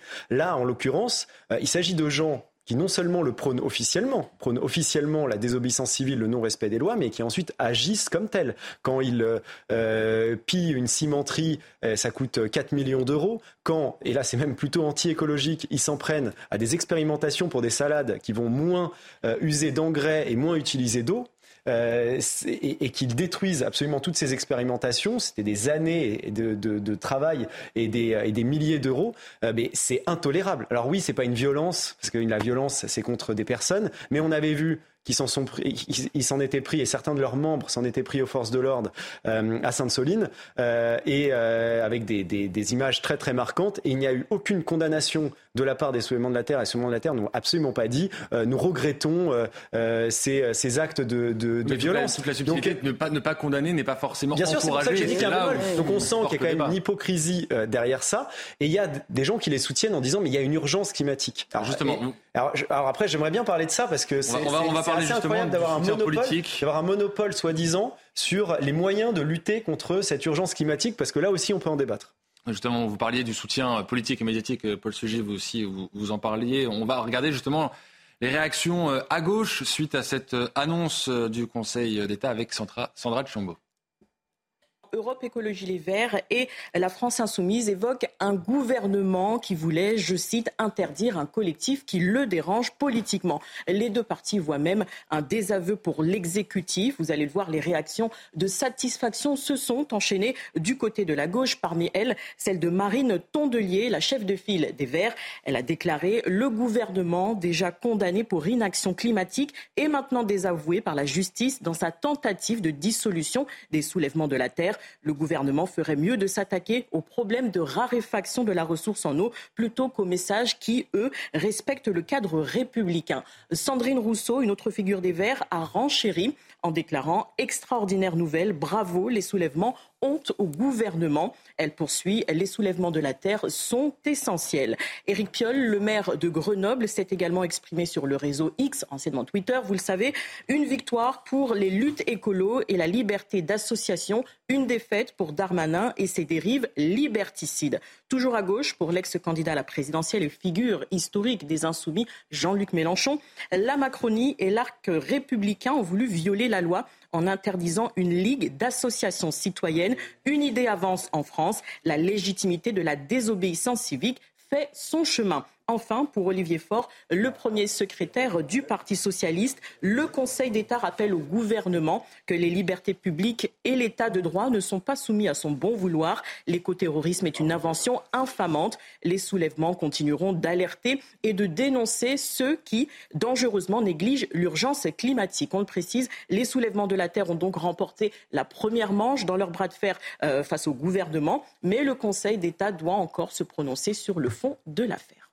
Voilà, évidemment, ça devient un débat, un sujet euh, politique. Lorsque Jean-Luc Mélenchon parle d'arc républicain, évidemment, voilà, c'est pour lui l'occasion de faire une sorte de retour de bâton pour le gouvernement. Euh, c'est de bonne guerre, on dira. Non, c'est pas de bonne guerre, là, ça, dépasse les bornes. Quand on, quand on lit que, au fond, le, combat qui était ici en question, c'était celui de la liberté contre l'arbitraire, on marche sur la tête. les premiers qui piétinent les libertés, ce sont les militants qui participent au rassemblement des soulèvements de la terre et qui vont ici dégrader des bassines pourtant construites euh, dans le plus pur respect de la légalité après des années de concertation avec des élus locaux, dont certains d'ailleurs étaient à l'époque représentants des Verts et qui ont toujours donné leur aval jusqu'au moment où certains décident de changer complètement de pied et de, de, tout, euh, le tout raser, tout euh, détruire.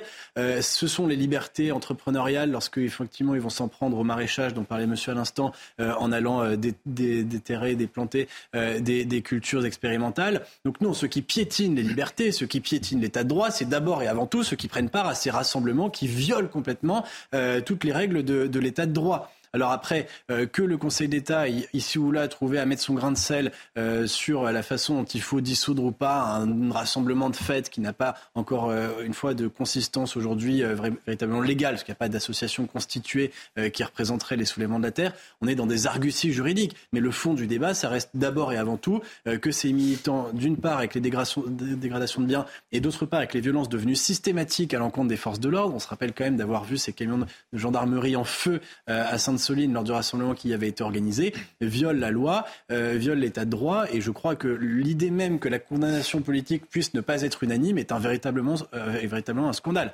Là, cette fois-ci, la gauche ne s'honore pas en prenant euh, fait et cause pour les soulèvements de la terre. J'imagine que vous n'allez pas aller dans le même sens, évidemment, que ces réactions à gauche. Malgré tout, politiquement, ça dit quelque chose aussi de l'opposition, du débat qui peut exister. Alors, on parle là évidemment des soulèvements de la terre, mais plus généralement, et on l'a vu d'ailleurs dans les réactions qui ont hmm. été exposées là, euh, sur la liberté d'association, sur les dissolutions. Est-ce que c'est un bon moyen ou non de lutter contre euh, des opinions euh, ou des, modes d'action? Non, mais des, gens qui assument totalement, parce que ça avait été le cas après les expérimentations, par exemple. Ils avaient fait un communiqué de presse pour dire pourquoi ils avaient détruit, par exemple, ces, plantations d'expérimentation. Ces gens qui assument, des gens qui assument des dégradations comme ça n'ont pas à être autorisés. Il peut y avoir une liberté totale d'opinions et avec des opinions divergentes, mais pas euh, qu'on légalise des associations qui assument totalement dégrader euh, des biens publics, des, des, expérimentations et qui ne condamnent pas la violence. Je pense qu'aujourd'hui, la gauche a un problème avec la violence, on va pas se mentir. Enfin, quand, avant les émeutes, on se souvient, on se souvient d'Alma Dufour qui disait la fin justifie les moyens, il faut un rapport de force.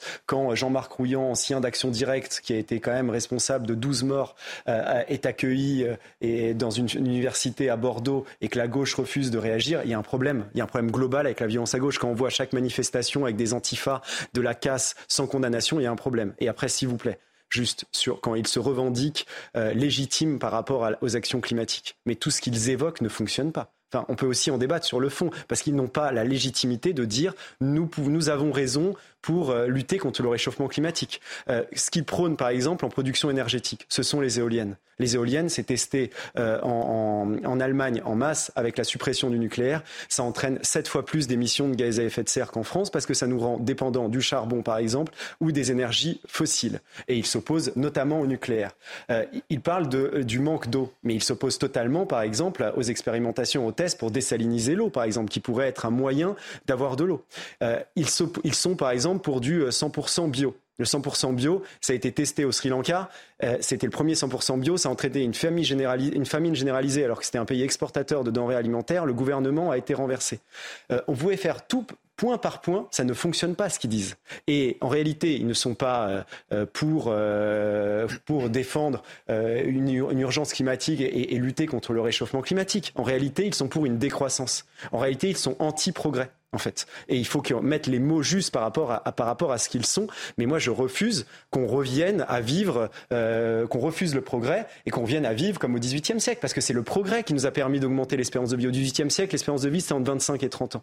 Et il y a des moyens aujourd'hui technologiques. Oui, vous pouvez vérifier. C'était entre 25 et 30 ans l'espérance de vie au XVIIIe siècle. Vérifiez. Euh, euh, il y a des moyens aujourd'hui et le progrès nous a permis justement de nous développer dans plein de domaines. Et ben pour faire face à cet enjeu terrible qui va être justement le des températures. Il faut qu'il y ait de la technologie. Il va falloir aussi qu'on consomme moins de CO2 on peut parler des capteurs de CO2 par exemple, euh, pour lesquels ils sont contre également. Ils disent que c'est un moyen de produire plus de CO2 par ailleurs, mais ça peut être complémentaire et avoir des moyens technologiques pour moins émettre de CO2 et aussi avoir des capteurs de CO2. Et ben c'est par ces moyens, le progrès euh, dans notre pays, mais euh, globalement de l'humanité, qu'on arrivera à faire face à ces enjeux-là, comme l'humanité a toujours fait face, a toujours réussi à faire face à ces enjeux. Ayons confiance et n'écoutons pas ces gens qui veulent nous faire reculer de trois siècles. En tout cas, le débat est loin d'être terminé parce que, je vous le rappelle, la décision sur le fond sera rendue à l'automne et aussi parce que les soulèvements de la Terre appellent déjà de nouvelles actions.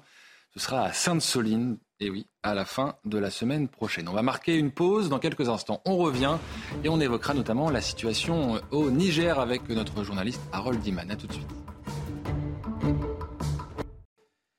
De retour dans Punchline été, toujours avec mes invités Laurence Beneux, Paul Sugy, Alexandre Nikolic. On va maintenant parler de l'inflation qui rattrape les Français même pendant les vacances. Vous êtes de plus en plus nombreux à compter chaque dépense et Michael Chailloux l'a constaté. Regardez ce reportage en Vendée avec un temps pour le moins maussade. Sous la pluie, à part les mouettes, pas grand monde sur la plage de Saint-Jean-de-Mont, station balnéaire de Vendée. Pourtant, la fréquentation est bonne, les vacanciers sont bien là dans la grande rue piétonne, mais peu franchissent les portes des commerces. Moins 20% en juillet dans cette boutique de vêtements.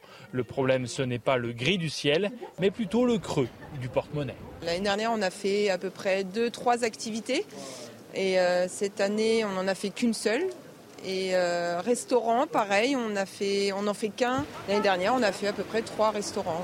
Et pourtant, ici, les prix sont plutôt accessibles. Saint-Jean-de-Mont est une station populaire, plutôt familiale, avec une clientèle qui fréquente les 60 campings du littoral. Cette année, l'inflation a rebattu les cartes pour ce restaurateur. Ticket moyen qui dégringole de 6%, fréquentation en baisse et apparition de nouveaux comportements. C'est des questions qu'on n'avait pas l'habitude d'avoir euh, à l'entrée du restaurant. Aujourd'hui, c'est déterminant. Qu'on va avoir des personnes qui vont nous dire est-ce que vous acceptez les chèques vacances? Est-ce que vous acceptez les tickets restaurants?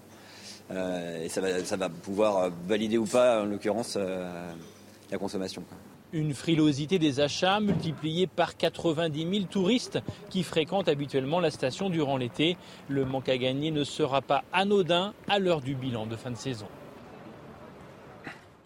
Évidemment, l'été n'est pas terminé, mais on constate les difficultés pour une partie euh, des Français avec un impact considérable sur euh, les commerçants, les restaurateurs. C'est compliqué cet été. Alors bon, là, en l'occurrence, euh, la météo n'aide pas, mais malgré tout, ça reste très compliqué cet été pour les Français qui sont rattrapés par l'inflation. Bah oui, en plus là, on voyait la dame, elle avait quatre enfants.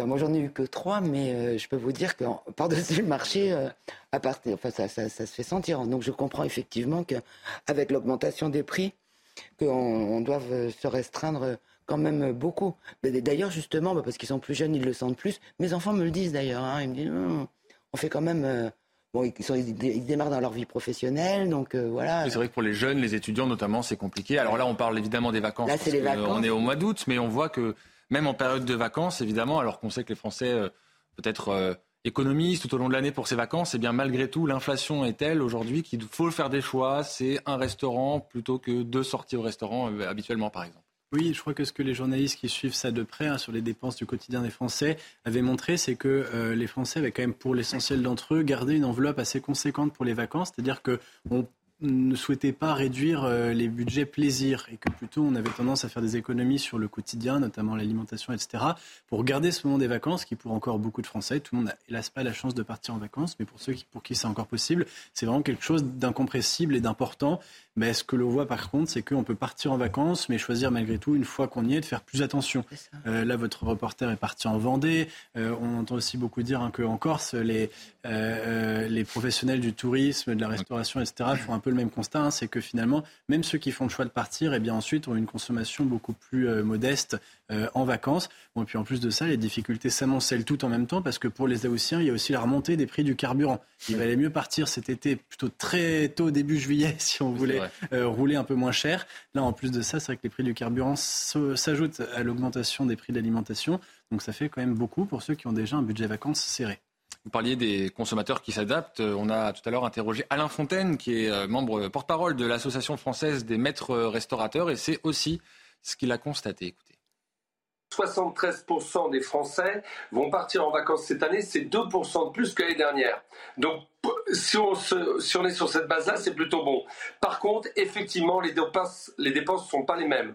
Pour l'hôtellerie, vous avez une recherche très tôt de logements euh, le moins coûteux. Et puis pour la restauration, comme le disait mon confrère tout à l'heure, il y a un choix qui se fait clairement sur le prix. L'impact du pouvoir d'achat est là voilà, c'est donc compliqué pour, euh, pour les restaurateurs aussi, en ricochet évidemment aux difficultés que rencontrent euh, les consommateurs, les Français. Oui, alors déjà, euh, ça a été dit, mais la, crise terrible que traversent les Français, ça dépasse les, vacances. Quelques chiffres quand même, c'était votre grand journal Le Figaro qui le, disait il y, a, il y, a, peu de temps. 16% des Français aujourd'hui ne mangent pas à leur faim. 24% des moins de 40 ans. Il faut comprendre ce que ça a comme impact, l'augmentation à ce point-là des prix, notamment sur les produits alimentaires, qui s'ajoutent au prix sur le carburant qu'on n'a pas le choix de faire pour aller travailler. Quand on gagne un SMIC aujourd'hui et qu'on doit dépenser 200, 300 euros de carburant et qu'ensuite on doit acheter de la nourriture pour soi et ses enfants euh, et, pour sa famille, donc euh, alors qu'il reste déjà presque plus de budget, on est obligé de se restreindre, euh, faire en sorte que on, regarde moins la qualité de l'alimentation, mais parfois se priver tout court. Et c'est ces Français-là qui aujourd'hui ne, mangent pas ne mangent pas à leur faim. Donc j'insiste sur l'urgence, comme ça a pu être le cas ailleurs, mais dans d'autres pays, de mettre de supprimer la TVA sur les 100 produits alimentaires les plus indispensables pour que les Français puissent se nourrir au moins et vivre correctement, euh, baisser la TVA à 5,5 sur les produits énergétiques, ce que les Français sont aussi obligés d'utiliser. Il y a une urgence aujourd'hui, il y a vraiment une urgence.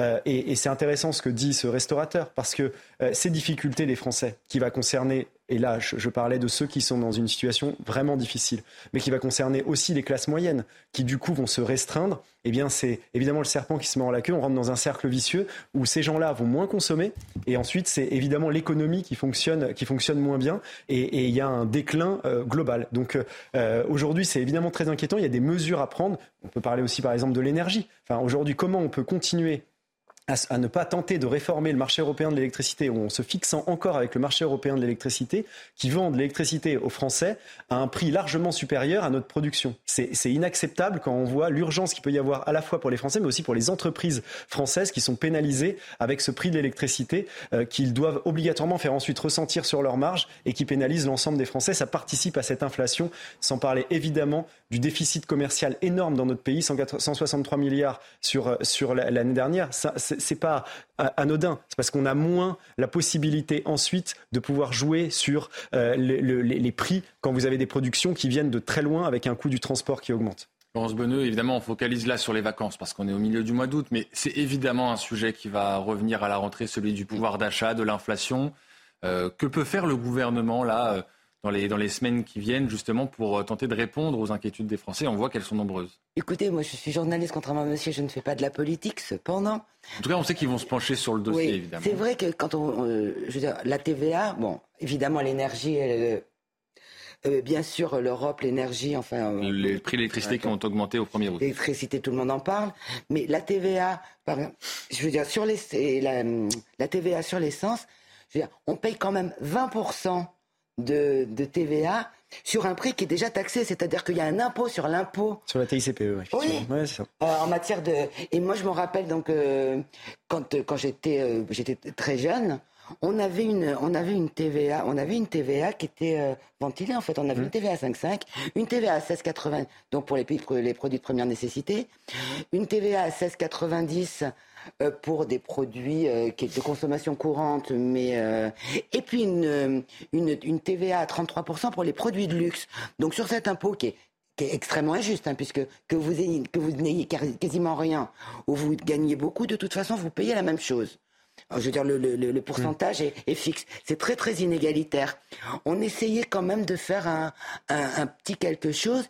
Et là, moi, ce qui m'inquiète, c'est que je me dis qu'ils vont, ils vont peut-être mollement lutter contre l'inflation ou en tout cas, tant, qu'il n'y a pas une exigence populaire massive, parce que les, recettes fiscales n'ont jamais été aussi importantes. on, voit les images de gens qui mettent du, carburant. C'est important de, de parler de ça vraiment, parce qu'il y a pas d'alternative pour des gens qui aujourd'hui sont obligés de faire 40-50 km pour aller travailler dans des zones où il y a très peu de travail à proximité, donc les habitants des, zones rurales. Et quand je dis qu'ils n'ont pas d'alternative, quand on voit l'augmentation du prix de l'électricité et les annonces qui ont pu déjà être faites eh, sont très inquiétantes. On va avoir une augmentation euh, tous les six mois du prix de l'électricité. Aujourd'hui, même avec les voitures électriques, il y a un vrai problème quand on va mettre de, de, de l'électricité dans son véhicule et quand on prend en compte le prix de départ malgré les aides. Aujourd'hui, ça coûte encore plus cher. Donc en fait, et ces gens-là n'ont pas d'alternative pour pouvoir se déplacer, euh, emmener leurs enfants euh, à l'école, faire avoir des loisirs et tout simplement aller travailler. Donc euh, c'est vraiment un, cri que je, voudrais pousser par rapport à ça parce que, parce que s'il n'y a pas des mesures urgentes qui, doivent être prises, comme je viens de le dire, sur notamment cette fiscalité,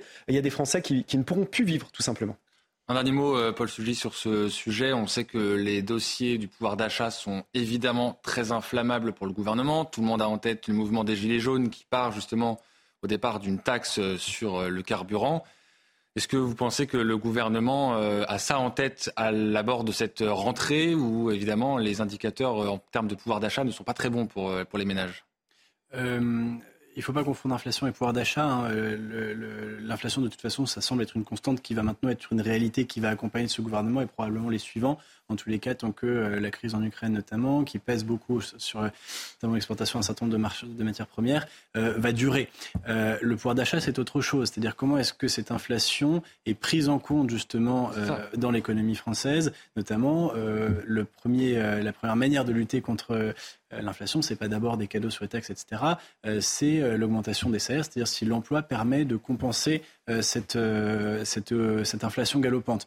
Euh, le paradoxe, c'est que euh, les salaires, ça rend en même temps le fait de supporter l'inflation un peu moins visible. Le gouvernement a besoin à la fois de mesures durables pour euh, permettre au pouvoir d'achat de se maintenir, et en même temps, politiquement et médiatiquement, il a besoin de signaux extrêmement forts, extrêmement rapides à envoyer à l'opinion pour ne pas avoir à pâtir de la baisse supposée au réel du, pouvoir d'achat des, Français. Je pense à ça parce que le débat sur la TVA, il est très intéressant, on l'a depuis longtemps. la TVA, est-ce que ça permet vraiment d'augmenter facilement le pouvoir d'achat de tout le monde, euh, c'est pas si simple. Par exemple, dans l'hôtellerie et la restauration, on est en période de vacances. Euh, au mois d'août, beaucoup des clients des hôtels et des restaurants en France, ce sont des clients étrangers.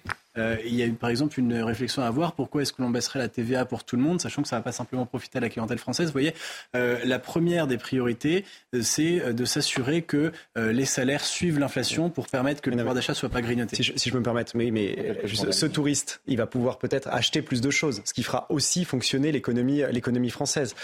quand vous, vous dites c'est pas une question de taxe. On est le pays au monde où il y a le plus de taxes. Et la, part et les impôts ont augmenté de 7,9% en, 2022, malgré les grandes déclarations. Et ça, ça, pèse énormément. C'est plus de 45% du PIB. Ça pèse énormément sur les Français et sur les entreprises. Quand on propose, par exemple, quand on parle de salaire, parce que là, les salaires ne suivent pas cette inflation, vous le dites, c'est le problème.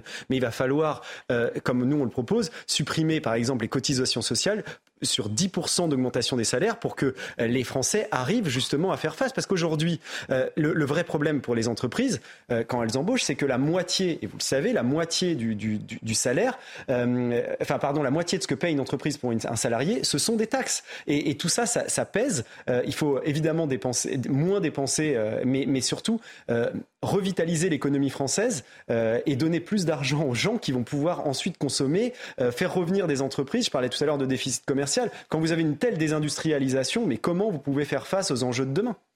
En tout cas, on l'a vu, hein, l'inflation euh, impacte euh, les vacances des Français. On fera le bilan à la fin euh, du mois d'août, bien évidemment. On va, pour finir cette émission, parler du Niger. Je suis ravi d'accueillir sur ce plateau Harold Iman, journaliste au service international de CNews. Bonjour Harold. Alors, il faut que vous nous éclairiez parce que la situation au Niger devient très complexe. La CDAO avait brandi la menace d'une intervention armée. Il y avait une réunion qui était programmée ce samedi, mais elle a été repoussée officiellement pour des raisons techniques. Est-ce que vous pouvez euh, nous expliquer où en est la CDAO, où en est le Niger?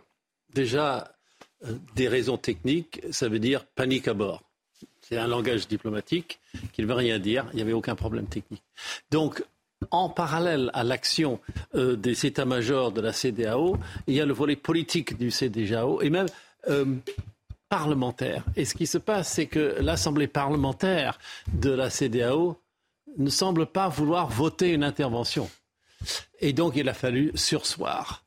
Euh, et il faut que cette Assemblée parlementaire de la CDAO vote, ensuite que l'Union africaine tout entière euh, approuve. Donc, si vous voulez, l'Afrique est gouvernée sur un système de double Union européenne. Il y a une petite Union qui est l'Union de l'Afrique de l'Ouest, à l'intérieur de la plus grande Union africaine. Donc il y avait une paralysie politique en vue. C'est pour ça qu'ils ont euh, repoussé.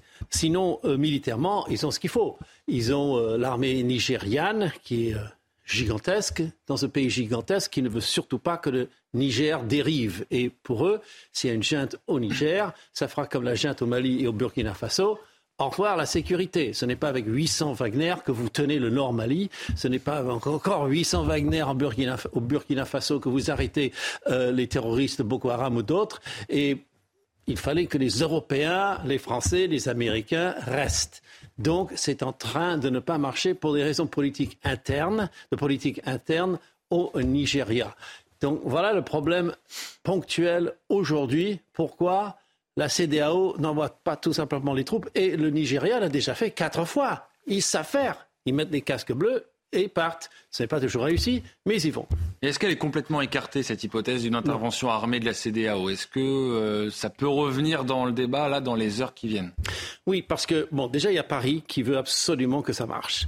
Donc, mais elle ne peut rien faire. Donc, elle doit absolument soutenir la CDAO. Donc, il n'y a pas une faille qui sort depuis Paris. Il n'y a pas une nuance, rien. C'est le président Bazoum doit être libéré et restauré. Et j'ajoute qu'il est très maltraité en ce moment. Il y a un médecin qui est allé... reçu voilà, la visite de son médecin euh, aujourd'hui, c'est ce qu'a indiqué euh, tout à l'heure les, autorités, ce qu'ont indiqué tout à l'heure les autorités euh, au Niger. L'ONU parle de conditions inhumaines pour le président Bazoum. Est-ce qu'on Il ne mange vraiment... plus que des riz et, et des pâtes? Son fils est malade, a besoin de, euh, cardiaque, il a besoin de médicaments. Rappelez-nous, il est, il est enfermé. Il est enfermé dans une maison et il y a autour de lui 70 euh, geôliers. Euh, ils ont mis des mitraillettes lourdes autour de la euh, maison. Donc, ils s'attendent à une attaque. Il est avec sa famille Il est avec sa femme et son fils est un garde du corps. Donc, ils n'ont pas. L'eau est coupée, l'électricité est coupée. On rallume, on éteint, on rallume, on éteint. Euh, et ils ne mangent que des pâtes et du riz, ça veut dire ce qui restait dans le frigo. Euh, dans le garde-manger. Donc ils sont en train d'essayer de, le pousser à la panique. Oh mon fils, il faut qu'il ait des médicaments et tout ça. Donc le médecin est venu, il a certainement constaté beaucoup plus que ce qu'il nous a dit. Euh, oui, tout va très bien dans le meilleur des, vu les circonstances, Madame la Marquise. Non, pas du tout. Ça ne va pas bien et la France a donné l'ordre. Si vous touchez à euh, Bazoum, quelque chose de très grave va se passer. Et la réponse du régime, c'est il va mourir si vous commencez à parler comme ça. Donc on a une escalade en fait. Euh... Total, total. Mais attention, les troupes françaises ne participent pas, les troupes américaines non plus, elles sont au nombre de 1100.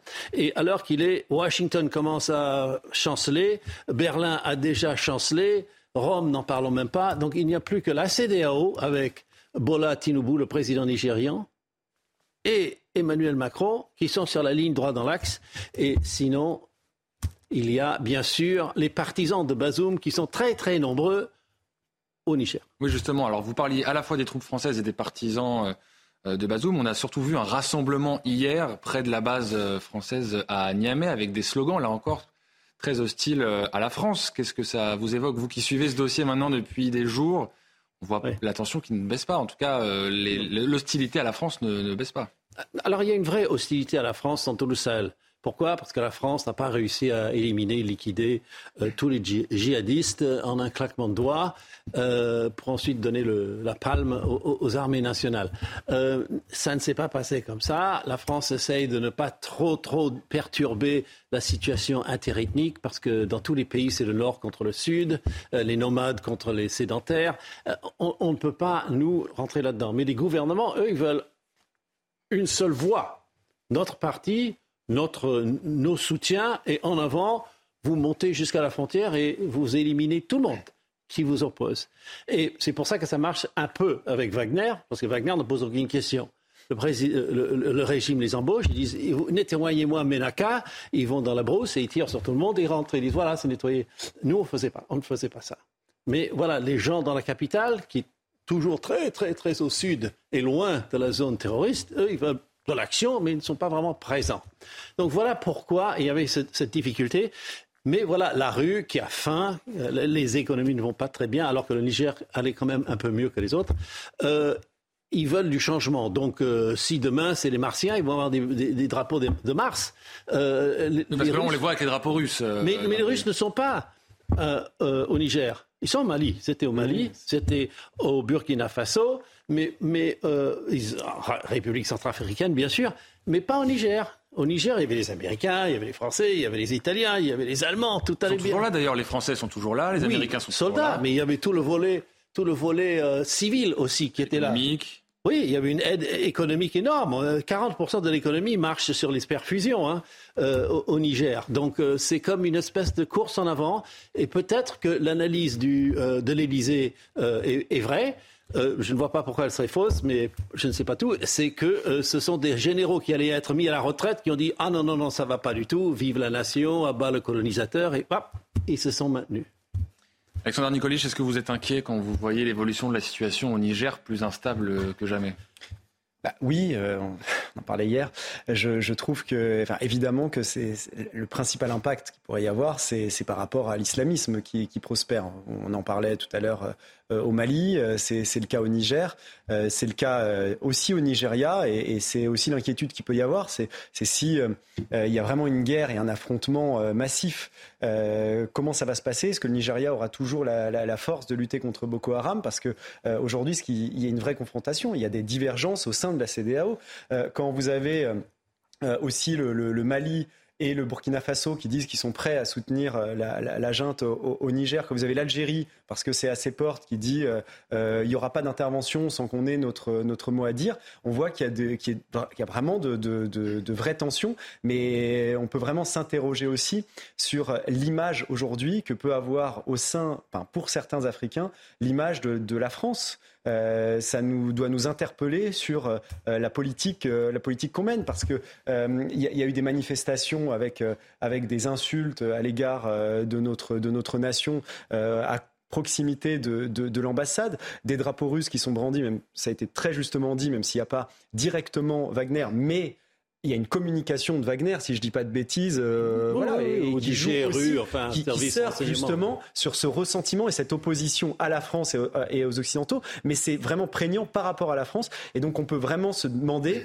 si notre vision de l'Afrique aujourd'hui euh, qui euh, bah, fait qu'on ne leur parle souvent pas d'égal à égal. Il faut être honnête, on, il y a une forme de paternalisme avec l'Afrique. On considère que les Africains ne, peuvent pas faire, ne peuvent pas se faire leur propre histoire. Ils, sont, ils doivent systématiquement être, dép être, dépendants de nous. On va les aider, l'aide au développement. Euh, on doit les accompagner comme si c'était des enfants éternels. Je pense que personne n'aime être considéré comme un enfant éternel. Tout le monde aime être respecté. Et il va falloir qu'on accepte de beaucoup plus voir les Africains comme des, des, grands peuples d'avenir à qui on parle d'égal à égal et ne doivent pas systématiquement être dépendants de la France ou des Occidentaux. Le temps est écoulé, euh, messieurs, dames, sur ce sujet. Évidemment, on va continuer à suivre la situation au Niger avec vous, Harold Iman, dans les prochains jours. Je vous remercie d'avoir suivi cette émission. Je remercie à nouveau mes invités de m'avoir accompagné pendant ces deux heures de décryptage et de débat. Dans quelques instants, vous avez rendez-vous avec Célia Barotte pour Face à l'info. À bientôt sur CNews.